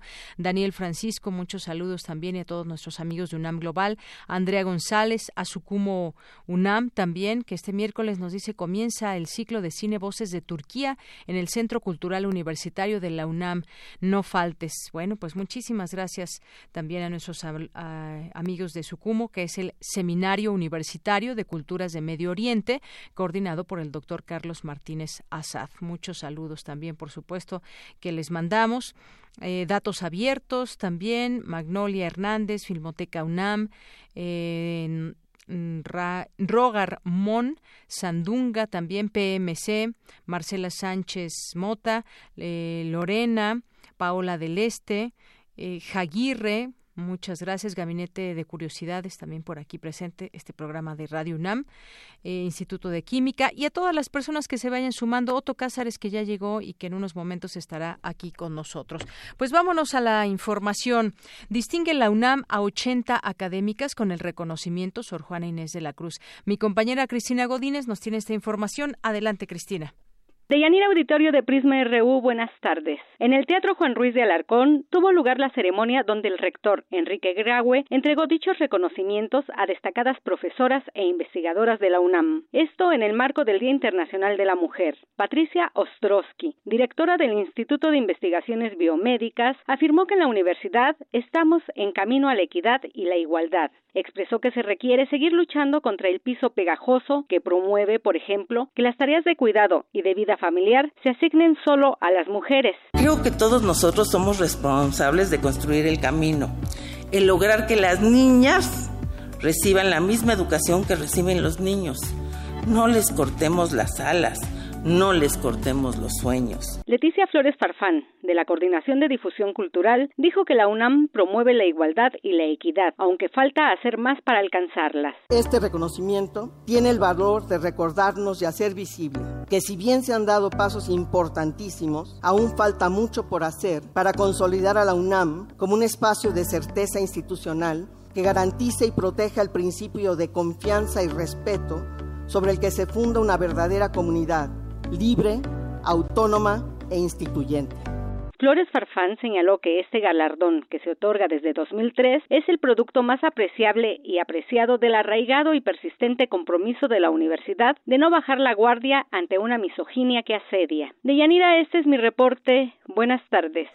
Gracias, Cristina. Muy buenas tardes. Vamos ahora con mi compañera Dulce García. Piden paridad de género en todos los niveles de gobierno y los poderes del Estado. Adelante, Dulce. Deyanira, buenas tardes a ti el auditorio de Prisma RU. En los próximos días se presentará en el Senado de la República una propuesta de reforma constitucional para garantizar la paridad en todos los niveles de gobierno y poderes del Estado. Así lo anunció en la UNAM Marta Lucía Mitcher, presidenta de la Comisión para la Igualdad de Género. Durante el seminario Diálogos por la Democracia y la Igualdad hacia una paridad libre de violencia política en razón de género, organizado por la Facultad de Ciencias Políticas y Sociales de la UNAM, y el proyecto Diálogos por la Democracia, detalló que se pretende que haya paridad en los órganos autónomos, en comités, fideicomisos en los tres poderes del Estado y en los tres niveles de gobierno. No obstante de aprobarse la reforma, no se aplicaría de inmediato, surtiría efecto hasta las próximas elecciones y no impactaría en los gabinetes o cuerpos colegiados que ya están nombrados. Marta Lucía Mitcher expuso que de no haber sido por la sentencia 12.624 que obligó a los partidos a incluir en sus listas de candidatos a 40% de mujeres bajo amenaza de perder su registro, la paridad no sería posible. Finalmente, Mitcher aclaró que las mujeres no pretenden ser iguales que los hombres, sino que la lucha está enfocada en conseguir el mismo trato y derechos, pues solo así se podrá reconstruir la patria. Hasta aquí el reporte. Muy buenas tardes. Gracias, Dulce. Gracias por esta información. Y bueno, también nuestros amigos del IFC UNAM, del Instituto de Fisiología Celular, Investigación y Estudios de Posgrado en Ciencia Básica y Neurociencias, invitan a la Semana del Cerebro. Ahí pueden estar, entrar a su página y enterarse de todo esto. Además, pues, nos están invitando a una charla el día de mañana eh, a las 10 de la mañana. ¿Se puede manipular el cerebro vía control remoto? Lo impartirá la doctora Violeta López Huerta, martes 12 de marzo en el auditorio Antonio Peña Díaz. Eh, a las 10 de la mañana en el Instituto de Fisiología Celular de la UNAM, por si alguien está interesado. Vamos ahora con mi compañera Cindy Pérez Ramírez. En el Museo Memoria y Tolerancia presentaron los resultados del mecanismo de seguimiento para el caso Ayotzinapa. ¿Qué tal, Cindy? Muy buenas tardes. Deyanira, muy buenas tardes. Así es como lo mencionas, fueron presentados estos resultados y también la nueva etapa de monitoreo sobre esta investigación con un mecanismo reforzado. El subsecretario de Derechos Humanos, Alejandro Encinas, explicó que este nuevo mecanismo especial de seguimiento y cooperación se integrará de asistencia técnica por parte de la Comisión Interamericana de Derechos Humanos. Vamos a escucharlo. El mecanismo deberá de ayudarnos eh, para apoyar técnicamente todas las líneas de investigación criminal que estén abiertas en este caso, las que no se llevaron a cabo por parte de la Procuraduría y las propias que desarrolle esta comisión presidencial. El mecanismo eh, contará con un grupo de acompañamiento técnico con personal que designará directamente la Comisión Interamericana de Derechos Humanos a través de su Secretaría Ejecutiva y nos asesorará en el diseño y la conformación de una instancia de investigación penal que definirá la Fiscalía General de la República. Podrá efectuar visitas de documentación y verificación a instalaciones estatales o lugares este, determinados, incluyendo centros de privación de libertad en el país, en coordinación con esta comisión este grupo y este mecanismo podrá acceder en forma oportuna y sin restricciones a toda la información documental vinculada con el caso. El mecanismo tiene un mandato por un año que podrá ser renovable por acuerdo de las partes. Yanira, en el evento también estuvo la presidenta de la Comisión Interamericana de Derechos Humanos, Esmeralda Arosamena, quien dijo que se abre una nueva etapa en la asistencia técnica internacional para el caso Ayotzinapa. Escuchémosla. Hemos dado el seguimiento a las recomendaciones que en su momento el Grupo Interdisciplinario de Expertos GIEI México y que la Comisión en su momento estableciera precisamente como una herramienta para lograr avanzar en las investigaciones. Durante dos años, a través de todas nuestras visitas, visitas oficiales, visitas del equipo técnico de especialistas de la comisión, reuniones con las partes, revisión de los expedientes en las investigaciones, haciendo además recomendaciones para diligencias y acciones específicas como por ejemplo la ampliación de investigación a las corporaciones policiales municipales diferentes a la de Iguala. Este mecanismo es el resultado de la propuesta integrada con la colaboración de los familiares de los estudiantes desaparecidos, sus representantes, así como las secretarías de Gobernación y de Hacienda y Crédito Público, y el plazo será pues de un año y se espera, eh, lo, lo señaló también la presidenta de la Comisión Interamericana de Derechos Humanos, eh, pues que se den eh, resultados antes de este año. Muy bien, muy bien, Cindy, pues muchísimas gracias por la información. Muy buenas tardes. Buenas tardes. Relatamos al mundo. Relatamos al mundo. Porque tu opinión es importante, síguenos en nuestras redes sociales, en Facebook como Prisma RU y en Twitter como arroba PrismaRU.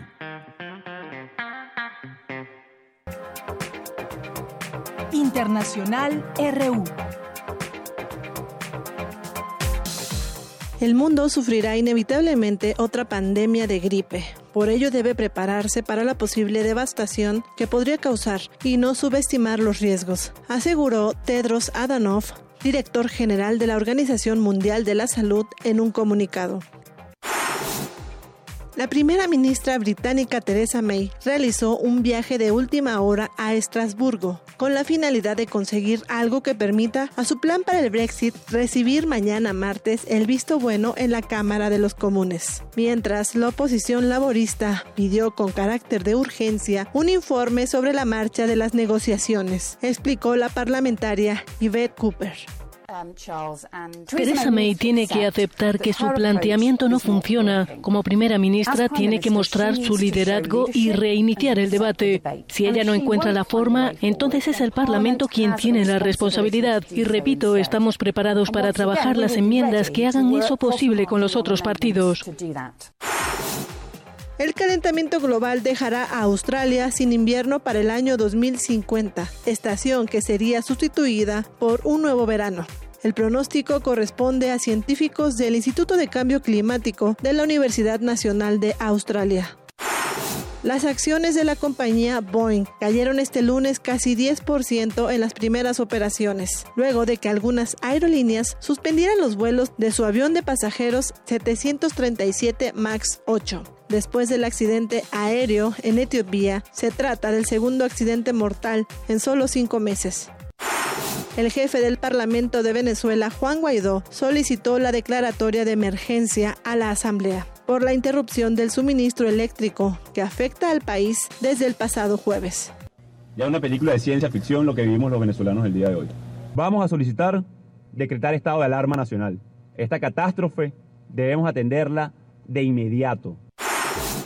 Por su parte, Vladimir Adrianza, experto en geopolítica del petróleo en Venezuela, explicó el funcionamiento del sistema de la hidroeléctrica, que fue objetivo de un supuesto ataque cibernético, desmintiendo la tesis de que dicho sistema informático no podría ser atacado.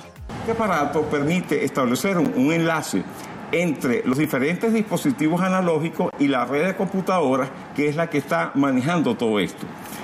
Esto, por supuesto, es vulnerable en varias formas. Eh, a pesar de que tenga protocolos de seguridad y todo lo demás, esto está pegado a Internet. Inclusive, hasta donde yo sé, tiene conexión satelital. Con audios de Euronews y Telesur, las breves internacionales con Ruth Salazar. Bien, pues sigamos en estos temas internacionales, específicamente en Venezuela. Algunas de las crónicas que dicen Ciudad Fantasma, así parecía Caracas el sábado en la medianoche.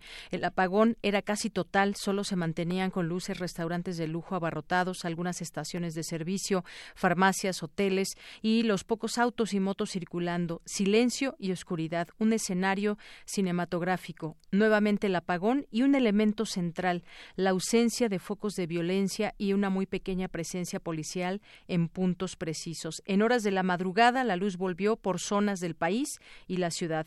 En algunos puntos todavía no lo había hecho ayer en la tarde-noche, es decir, que miles de personas quedaron en la oscuridad por más de tres días, desde el jueves a las 17 horas, momento del apagón nacional que hizo ingresar a todo el país en un espacio tiempo desconocido.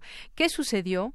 ¿Quién es el autor de esto? ¿Fue una situación que pudo haber pasado o que es una situación, ah, como algunos eh, señalan, que pudo haber tenido una injerencia, una, una mano enemiga en todo esto contra Maduro. Hablemos de este tema y de Venezuela, la situación que impera en este país, con Adalberto Santana Hernández, doctor en, en estudios latinoamericanos por la UNAM y es investigador del Centro de Investigaciones sobre América Latina y el Caribe, el CIALC. ¿Qué tal, doctor? Bienvenido a este espacio. Muy buenas tardes. Sí, muy buenas tardes. ¿Cómo está?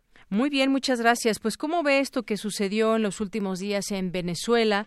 Y bueno, pues todo esto contextualizado en un ambiente donde, pues, Juan Guaidó sigue su camino y por otra, pues, está también el presidente Nicolás Maduro al frente del país, pero digamos que se le intenta o se le ha visto pues debilitado en muchos eh, flancos, por, por así de decirlo, está imperando una situación eh, difícil en Venezuela. Díganos su punto de vista, por favor. Sí, en efecto, sabemos ya desde hace largo tiempo que viene una fuerte ofensiva desarrollándose por parte de los Estados Unidos, de los gobiernos tanto del presidente Obama y ahora del presidente Trump, en contra de la revolución bolivariana de Venezuela.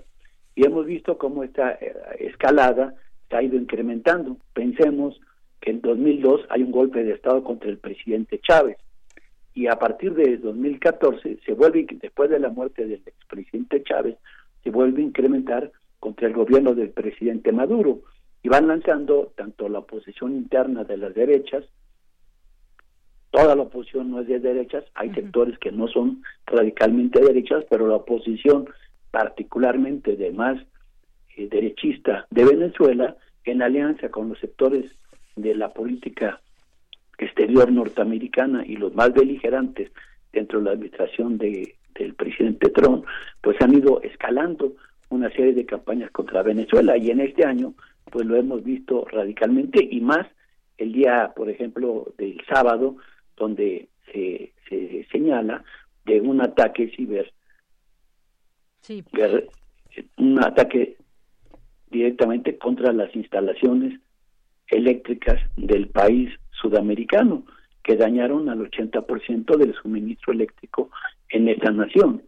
Es una cosa que no ha sido nueva en el caso de Venezuela.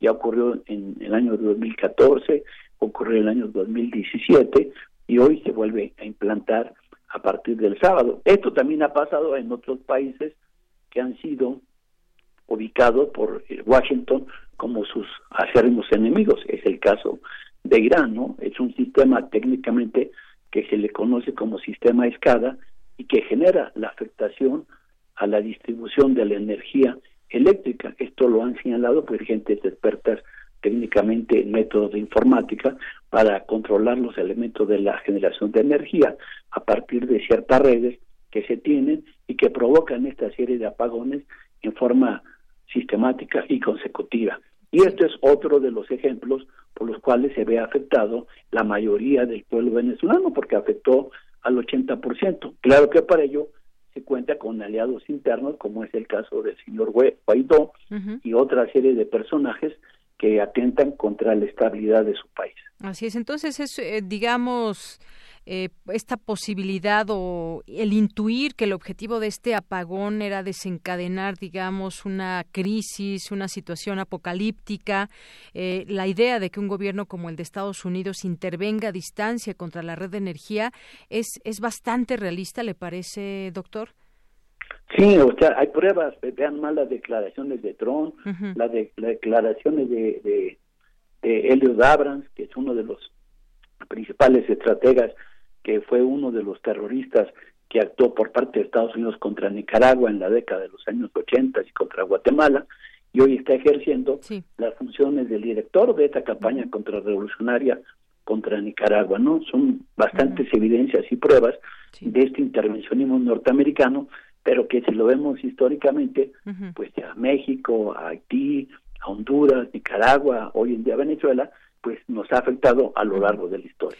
Hoy, hoy publica la revista Forbes, dice que las operaciones cibernéticas a distancia rara vez demandan presencia significativa en el terreno, convirtiéndolas en operaciones de influencia ideales que no son reconocidas. Eso dice un, un artículo de la revista Forbes preguntándose sobre la posibilidad de un ciberataque para explicar este apagón y dice además que la obsolescencia del Internet y la infraestructura energética del país presentan desafíos poco grandes para este tipo de operaciones. Es decir, que es relativamente fácil cuando se tiene al alcance toda esta eh, posibilidad cibernética. Pero yo también le preguntaría, doctor, ahora que estamos claro que hablando... también hay que pensar qué tipo de publicación es la que usted está mencionando.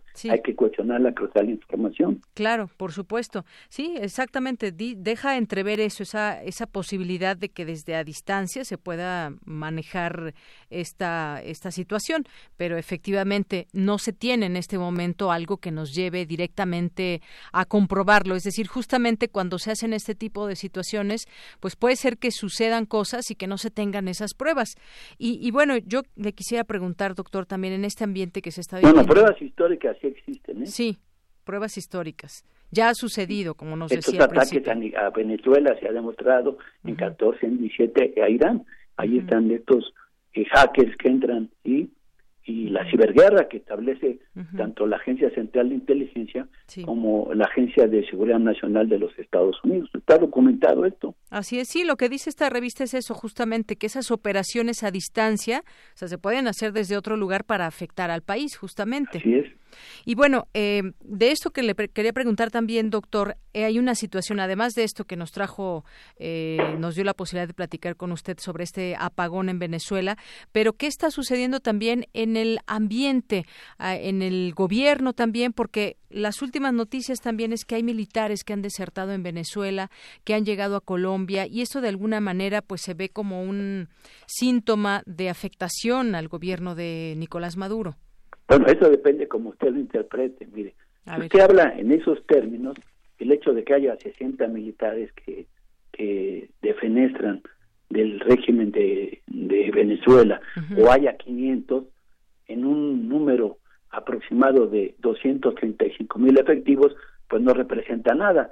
El efecto está que los medios de comunicación tratan de ponderar con mucha importancia un acontecimiento que no es real y que no es importante y que no es significativo. El hecho real sí es que la mayoría y el grueso de las Fuerzas Armadas de, de, Venezuela pues están muy identificadas con el proceso revolucionario y participan de él directamente. Y esto ha evitado precisamente que se dé un golpe de Estado como el que se trató de implementar en el año de 2002 contra el presidente Chávez. Y esto evidentemente es lo que genera pues una reacción por parte de quienes están propagandizando y orientan esta política que no es más que la Casa Blanca.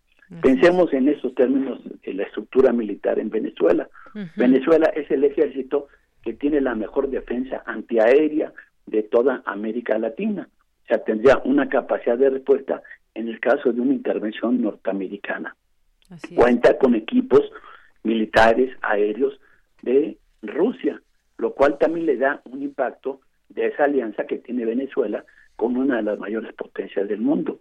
Y a su vez también hay una serie de inversiones, de capitales chinos que están ahí presentes, lo que nos hace ver que también el conflicto en Venezuela no es de su gobierno que encabeza el presidente Maduro contra la oposición derechista, sino es también un conflicto que se genera a partir de que Venezuela es el país más rico de, del mundo entero en reserva petrolera, pero también de oro, de agua y otros materiales que los intereses de las nacionales norteamericanas están acechando, pero a su vez de otras potencias mundiales que también tienen intereses en que no se violente la soberanía de Venezuela. Muy bien. Doctor, y bueno, por último, eso que dice usted es muy importante, este tema de pues cómo se manejan la se maneja la información a nivel internacional a través de distintas eh, posicionamiento de ideas. No solamente en Venezuela hay gente que come de la basura, la hay en México, la hay en muchos países. Eh, también eh, pues esa esa postura, ese posicionamiento de ideas que tiene también una articulación entre grandes agencias, grandes medios. Podemos comparar también la información que surge de distintos medios de comunicación. Hay en redes sociales incluso que es una forma de, de saber qué pasa en Venezuela. Hay distintas cuentas que dicen, bueno, la vida también se lleva de manera normal y entonces va una chica en el metro y van algunas personas a comprar eh, al, al súper, en fin, hay una serie de situaciones que también se ven. Sí, es una profesora de la UNAM de los medios. Sí, así es. Eso, eso también sucede.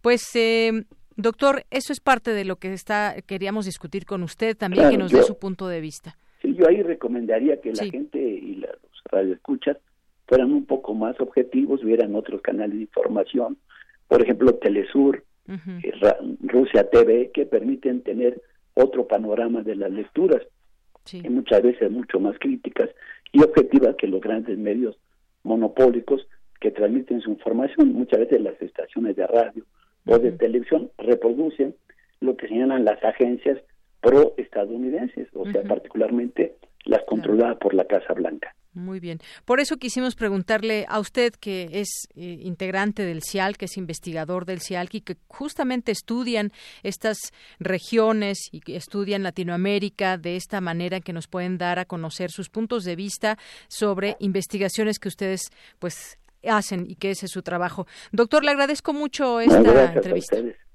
Buenas tardes. Buenas tardes. Hasta luego. Fue el doctor Adalberto Santana Hernández, doctor en estudios latinoamericanos por la UNAM. Es investigador del Centro de Investigaciones sobre América Latina y el Caribe. Y que, bueno, esta es una, una postura, un análisis muy interesante que hace el doctor desde nuestra UNAM. También hay, hay distintos eh, análisis que en algún momento también aquí hemos, hemos tenido y que seguiremos teniendo, por supuesto, para usted y para ampliar esta gama de ópticas desde nuestra universidad.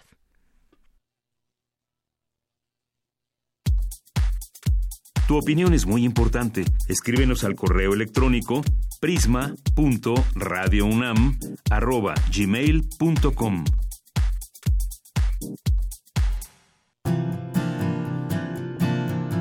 Gaceta UNAM. Bien, pues ya estamos en esta sección de Gaceta UNAM con su director Hugo Huitrón y hoy Hugo, pues yo consulto la Gaceta, la Gaceta Digital. Muy buenas tardes. Hola, Deyanira. Buenas tardes. Un saludo para todos. Bueno, pues platícanos de lo que trae hoy en sus páginas la Gaceta. No bajamos la guardia. No bajamos la guardia, así es, en cuestiones de equidad y de igualdad. Esto es, es una portada donde tenemos un brazo de una mujer con el puño levantado y con un detalle en el fondo de la, de la Universidad Central. Así es y esto es con motivo de la entrega que se hizo de la Sor Inés de, la Cruz, el reconocimiento a 80 distinguidas universitarias, y donde se habló precisamente hacia la equidad de género y de la capacidad intelectual y fortaleza de la mujer. Así es que en video ya podemos ver a estas académicas, estas investigadoras, que también se los recomendamos en Gaceta Digital en Gaceta Digital está la semblanza de cada una de ellas. Y en otra de nuestras páginas tenemos una nueva una nueva plataforma para producir vacunas más rápido y económico.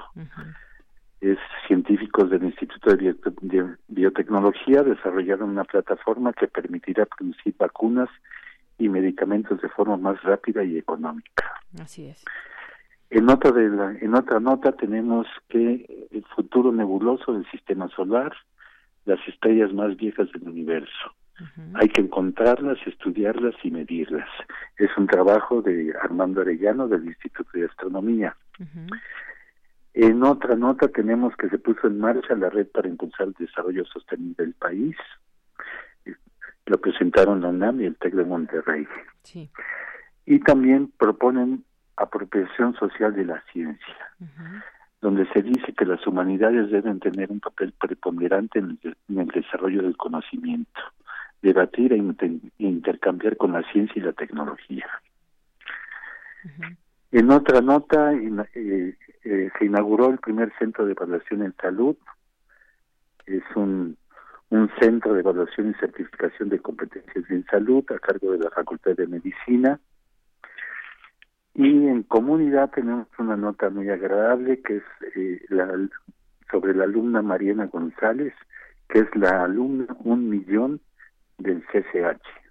Así es. Tuvo la tuvo la suerte de ser la alumna un millón. Dice, la mejor escuela siempre lo será. Sí.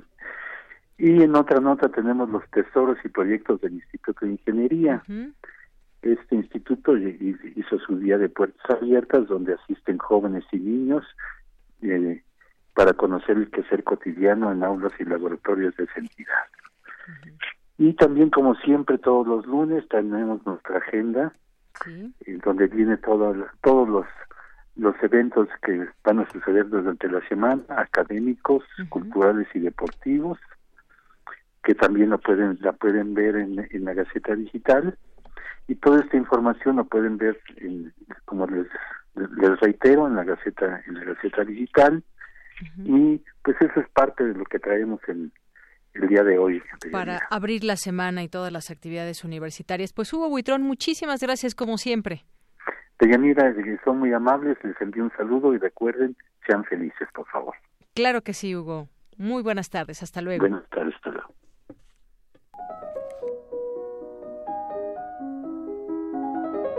Cartografía RU con Otto Cázares. Bueno, ya está con nosotros Otto Cázares, como todos los lunes que nos trae su cartografía. ¿Qué tal, querido Otto? Buenas tardes. Encantado, buenas tardes. Es un placer compartir micrófonos contigo, de Yanira Morán. Saludo a nuestros radioescuchas y en esta ocasión traigo conmigo una reflexión de un tema sumamente polémico que he titulado ¿Qué era el FONCA? Así, en pasado. el Fondo Nacional para la Cultura y las Artes se nos ha dicho, seguirá existiendo, pero no en la forma en que lo conocíamos. Entonces, la pregunta, ¿qué era el FONCA? Podemos contestarla de la siguiente manera. El FONCA era una radiografía del arte en México. Les cuento que yo fui becario en varias ocasiones del programa Jóvenes Creadores y ¡ah!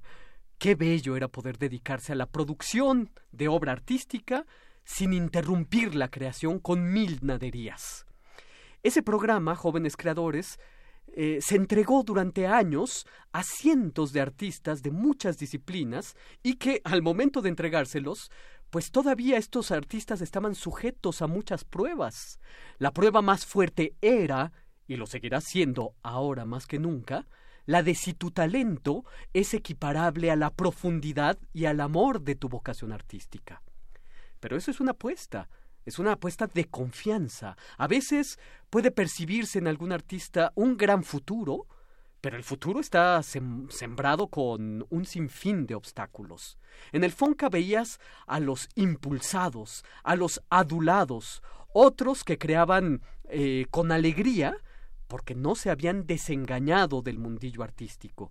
Otros que obstinadamente se fogueaban en concursos, convocatorias, estancias, eh, programas de coinversiones o apoyos a grupos independientes. Otros, sí, lo veías, desde luego que sí, sin vocación, oportunistas del momento, pero entre estos estaban los de verdadera vocación, los que hacen lo que, lo que tienen que hacer, eh, con o sin estímulos, pero que con el estímulo hallaban por fin la calma y la concentración necesarias para crear. Los encuentros del Fonca, tan criticados, que tenían lugar tres veces al año durante el periodo del goce del estímulo, fueron aquelarres donde cuarenta generaciones de becarios aprendimos a convivir, aprendimos a vernos las caras, a practicar la amistad y a reconocernos mutuamente. Yo aún conservo amigos entrañables que hice en los encuentros del Fonca y que probablemente sin estos encuentros pues no podría haberlos conocido sino con muchos ires y venires. Ahí en los encuentros se facilitaba que nos conociéramos y que reconociéramos a nuestra comunidad artística. Sin estos encuentros, me parece que el tema de la comunidad artística eh, empezará a tener fisuras. La idea de sacar de su ciudad a cien artistas salvajes, eh, alegres, y concentrarlos en un sitio era una idea de riesgo, desde luego que sí. Muchos de nosotros, en el primer encuentro de un del Fonca, eh, en la novatada, por así decirlo, pues nos sentíamos enmudecidos y algunos pasamos una que otra noche en nuestro cuarto de hotel mientras afuera se escuchaba la algarabía y la alegre convivencia. En estos encuentros era imponente ver a una panda de artistas exitosos con el brillo y el lustre de aquel o de aquella que ya ha tenido sus pequeños logros, pequeños o grandes logros, aún en edad eh, muy joven. Eh, ignorando lo que el éxito es, el becario primerizo veía la relación compleja entre los becarios y los tutores, compleja porque no puede de ninguna manera deshacerse del reconocimiento subjetivo. Esto es algo que no se puede quitar en estos eh, em, eh, temas del FONCA y ahora cómo se van a dar las becas. Claro que hay un reconocimiento subjetivo. Y se veía en estos encuentros a todas luces las rivalidades entre determinados, así lo llamaría yo, credos artísticos. Pero ahí nos ayudábamos colectivamente a quitarnos ingenuidad sobre las cosas. Ah, nos quitábamos ingenuidad acerca del mercado del arte en las galerías. Nos quitábamos ingenuidad en temas de coleccionismo, en temas de crítica, en temas de museos. Ahí, en los encuentros, te abrías paso para comprender el raro silencio que envuelve a todos cuando tienen que hablar de sus propias ventas y de sus asuntos personales, de cómo sostener un estudio, de qué medios puedes valerte eh, si te tienes que convertir en un asistente de un artista en un proyecto o unirte a un grupo curatorial o en términos posiblemente más brutales, a qué fiesta ir y a quién conocer. En suma, se volvía el Fonca una segunda escuela que te arrojaba a la profesionalización. A veces los encuentros eran campos de batalla para defender criterios, para defender gramáticas de creación, para defender ética en la creación. Porque, claro, el arte contemporáneo no es que carezca de ningún modo de rigor, ni de gramática, ni de ética, pero hay que defender estos elementos, hay que proponerlos. Y ahí era el lugar para hacerlo ante cien colegas, ante cien jóvenes creadores, en el debate, en el acuerdo, en la intensa discusión, y a veces las discusiones se extendían días con cerveza en mano. Pero era el momento de hacerlo. Quien me escuche y no pertenezca al gremio artístico probablemente pueda alarmarse de mis palabras. Pero he de decir que, por ejemplo, cuando yo estudiaba artes plásticas, las mejores fiestas tenían lugar en la galería La Panadería y se extendían después en el Covadonga. Y ahí todo se daba muy naturalmente. Ahí conocías a todos, discutías, o empatizabas o te peleabas con este o aquel. Rompías el cerco, por así decirlo, y mostrabas tus trabajos a la menor oportunidad. En una palabra, se entraba en contacto con el mundillo del arte. Eh, pero noto que quizás me esté inclinando demasiado hacia las artes visuales. Lo mismo creo que pueda decirse del ámbito literario, teatral, dancístico y cinematográfico. El diseño del programa eh, Jóvenes Creadores en el FONCA era la rotación de tutores y miembros del jurado. De este modo, eh, se aseguraba que debido a los distintos credos artísticos, pues si no te tocaba en esta ocasión, podría tocarte en otra. Al entregarlo al gremio para que rotara de escuela en escuela estilística, se aceptó el derecho gremial básico de que los jurados fuéramos nosotros mismos. Hacerlo de otro modo trastorna el mundillo del arte. Es un derecho y lo ganó Francia para nosotros cuando organizaba salones de pintura en el siglo XIX, que los jurados sean parte del gremio artístico. Y así está, o así estaba, eh, organizado el FONCA en muchas de sus convocatorias. Participar en las convocatorias del FONCA muchas veces calendarizaba la vida de un artista Hubo una época en que se entregaban las carpetas impresas con tu proyecto, engargolados o aquellos más espléndidos pues hasta empastaban sus proyectos.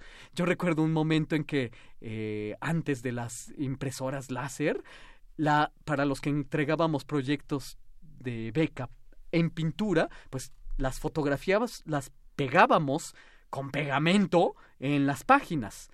Ah, de modo que aprender a redactar un proyecto, aprender a hacer tu carpeta, a hacerlo asequible, legible para un jurado, era una parte importante de hacerse artista.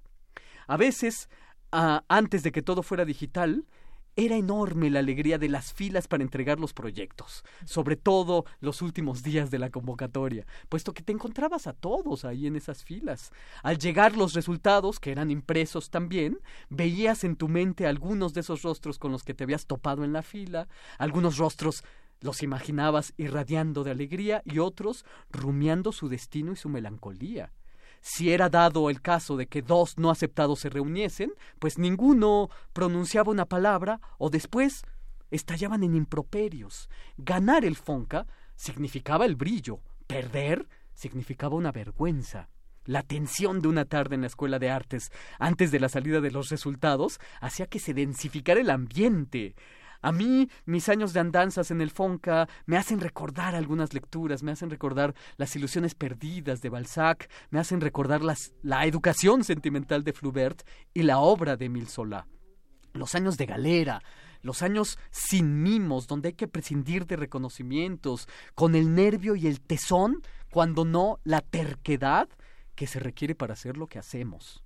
El Fonca, para terminar, tenía fisuras, sí, desde luego que las tenía, pero a veces surgían verdaderas obras artísticas. La creación está amenazada por todas partes, por todos los frentes. La creación artística es fruto de mucha obstinación. Lo que creo que muchos pierden de vista es que el FONCA era un sistema de becas y de financiamientos, pero al mismo tiempo era una escuela de educación artística y de profesionalización. ¿De qué sirve producir obras si éstas no son vistas? Las obras pueden ser geniales, pero agonizan si se apilan y se acumulan en el estudio del creador por falta de compradores o de vías de exhibición.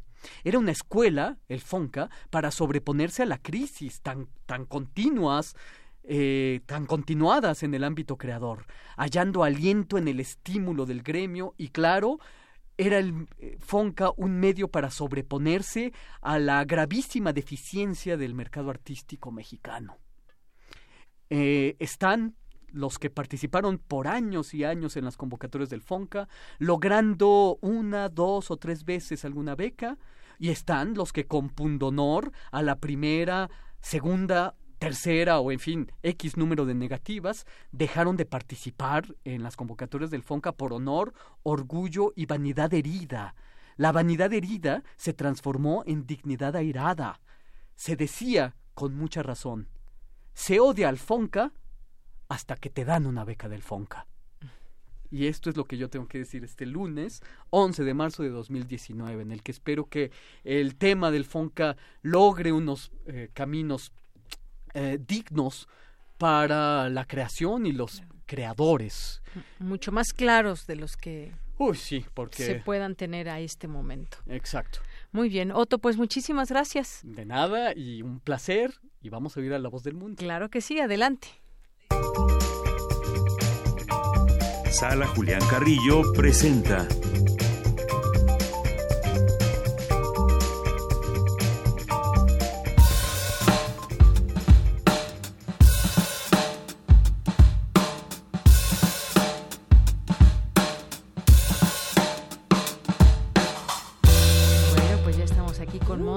Muñoz, que hoy trae un vestido muy de primavera. Eh, pues es que ya empezó la primavera. Sí, con este calorcito hay que usar claro. Y la floración de los árboles que algunos nos dan alergias, los cambios, los polvos, los buenos climas, etcétera. Y bueno, pues también la buena actitud de marzo. de pelaje. Ah, también, y tú lo sabes bien, Otto. Sí, sí, mi ropa lo sabe muy tu ropa lo sabe Hola, Deyanira, Otto, el equipo de Prisma RU, por supuesto a todos quienes nos escuchan en el 96 uno de FM. Es de verdad un gusto y un honor acercarse a la colonia y, por ejemplo, eh, encontrar vecinos que te dan la mano, que reconocen aquí lo que hacemos y pues sepan que hay un recinto de entrada libre que tiene una programación para y por ustedes. Pueden acercarse en este mes, tenemos muchas sorpresas, eventos, también cursos y pues de todo esto les hablamos en esta sección. Así que vámonos con nuestro repase de los días de la semana. Los lunes tenemos La Abadesa, una obra de teatro que tiene música en vivo es una música barroca y bueno, también hay un intérprete de laúd, así que si ustedes quieren, eh, bueno, acercarse a la historia de una monja de Belén y todos los problemas y confesiones que tiene, por favor vengan, la historia está muy entretenida, hay un final sorpresa y bueno, pues teatro y música combinados aquí en una sala que permite justo eso, pues se disfruta mucho, por favor vengan, le quedan tres funciones, los lunes a las 8 con La Abadesa, esto es un protagónico de Cintia Patiño y algunos actores que pues también ya vengan para que los puedan conocer. Los martes por el gran Jorge Gidi, por cierto. Exacto, ya ve, estaba ahí saltando esto. ¿De dónde lo conocen? Eh, él es un director eh, teatral, dramaturgo, que ha estudiado profundamente el siglo de oro. Oh. Y la abadesa precisamente lo escribe en, no recuerdo si hectasílabos, eh, pero es, hay detrás de esta obra, la escritura del libreto, un estudio muy acucioso y de verdad incorporado, por así decirlo, Ah. de sus lecturas muy profundas del siglo de oro español. Pues mira Concretamente. Sor Juana. Oye, Otto, pues Sí. Qué- exactamente qué información que alivia el alma. Venga, por favor. Eh, amigos curiosos, si ustedes les interesa la danza o no sé, pues tienen alguna eh, particularidad para acercarse a la danza contemporánea, por favor vengan. No importa si pues es la primera obra que verían de danza contemporánea o si ya son como expertos. También tenemos mucha gente aquí en la sala que vuelve y ve las cuatro funciones seguidas. Entonces, pues pensamos que este es el caso para Cartas de Altamar, un espectáculo de danza contemporánea que une eh, la danza árabe también con la, bueno, con la danza contemporánea y también con video e imagen y está pues también muy interdisciplinario como solemos aquí tener la programación padre, de danza, que de hecho repetimos, damos dos eh, funciones en esta semana porque están los martes y los jueves a las 8. Eh, con el miércoles ahí intermedio que nos da muchísimo gusto anunciar que tenemos un cine club de todos los miércoles gratis a las 6 de la tarde con lo mejor de los Pumas de Plata del FICUNAM, que es este premio que se le da eh, y se le dio también la semana pasada a los grandes creadores, jóvenes, iniciados que pues lanzan óperas primas y se fijan en la, en la mirada de la crítica y no solo de la crítica, sino pues también de los públicos, ¿no? Entonces, pues vengan, pre- proyectamos este miércoles El regreso del muerto de Gustavo Gamú del 2015 que ganó el premio a mejor película y es interesante porque pues se graba en Tijuana en una situación medio fronteriza y bueno, Gamú tiene una habilidad para mm, pues no sé, poner la cámara en lugares y momentos muy íntimos de personajes que en algún momento pues han pasado por historias de vida trágicas o pues carentes en algún sentido de pues derechos sociales incluso, ¿no? Yo me lo imagino allá en Tijuana, ¿no? Sí, claro, está muy interesante este trabajo de, de Gustavo Gamú, así que pues los invitamos. Estos son proyecciones que pues ya no están en Cineteca, ya no están en algunos otros Han foros, salido ya del- de la distribución. pero no de la memoria. Entonces Claro, por eso los tenemos y por eso los compartimos. Y es una ópera prima. Eh, no, me parece que Gustavo tenía un trabajo anterior. Faltaría preguntarle, por ejemplo, a Carlos Narro, que él sí es eh, pues muy seguidor de, de la filmografía de Gustavo Gamú. Pero les investigo eso y, y, y después este conversamos de su, de su trabajo. Ahorita está trabajando, por ejemplo, en un documental de Los Panchitos con uno de los integrantes que está, por ejemplo, en Santa Marta. Eso es lo que están, eh, por ejemplo, trabajando. Es muy interesante. Por favor, acérquense.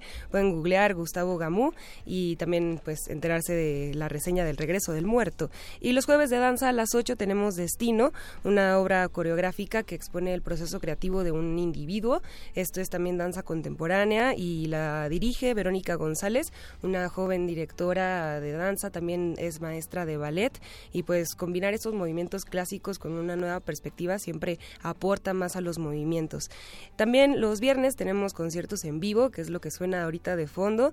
Tenemos en este viernes 15 Chaco Project Project Chaco Project, que viene de. Chamín Correa, ellos son de Tabasco, es un juego de palabras, ahí se les ocurrió, Eh, no son parientes directos, lo confesaron, pero bueno, pues tenemos lo mejor del sur de la República también aquí en la sala este viernes, por favor acérquense, va a ser a las 9, transmisión con nuestra página de internet para todo el mundo, para Tabasco, un saludo a todos que nos escuchan pues en, en el interior de la República, y pues vengan, va a ser un jazz muy novedoso, refrescante, colorido. Su nuevo disco se llama Claro Oscuro y podrán notar que hay muchos matices y un juego muy interesante entre este trío de tabasqueños.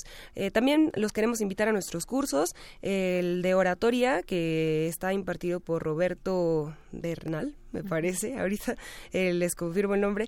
Y bueno, es un... eh, no es cierto, estoy confundiendo. A ver, Saco sí. el papel Ajá. y digo, el curso de oratoria va a ser por Sergio Rued. Sergio Rued es un joven creador, es maravilloso, muy talentoso, también ayuda a políticos, a personas que se dedican al derecho, a personas que dan conferencias.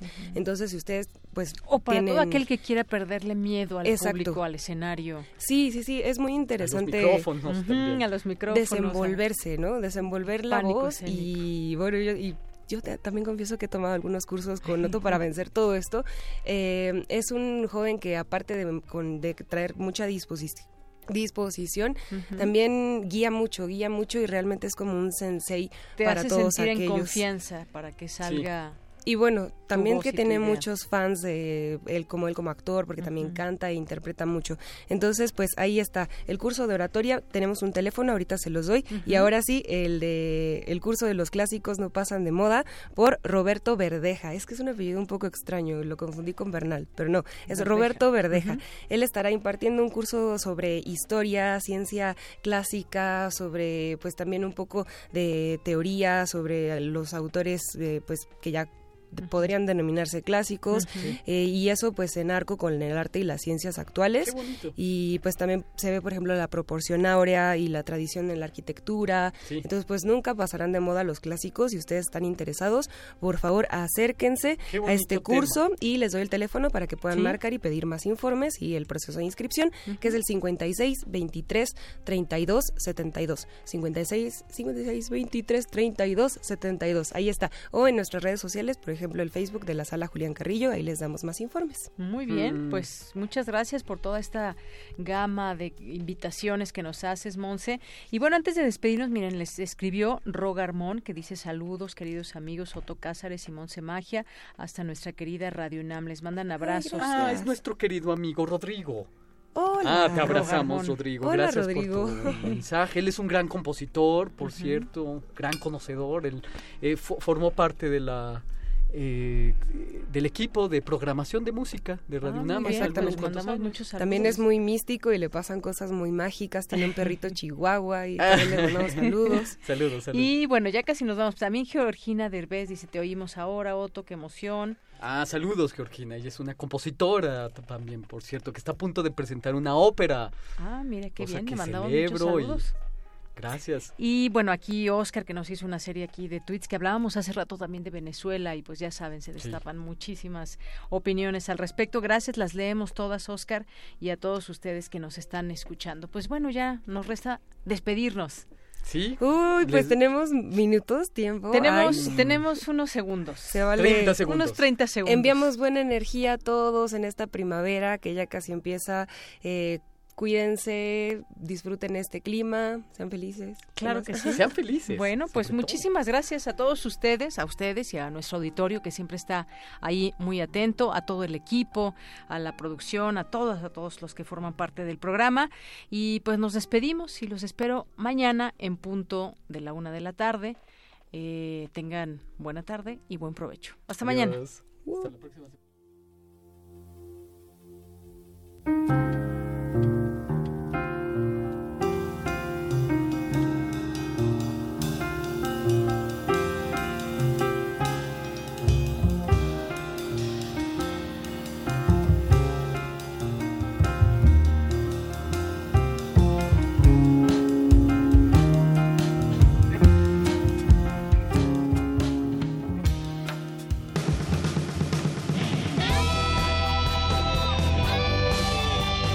Prisma RU. Relatamos al mundo.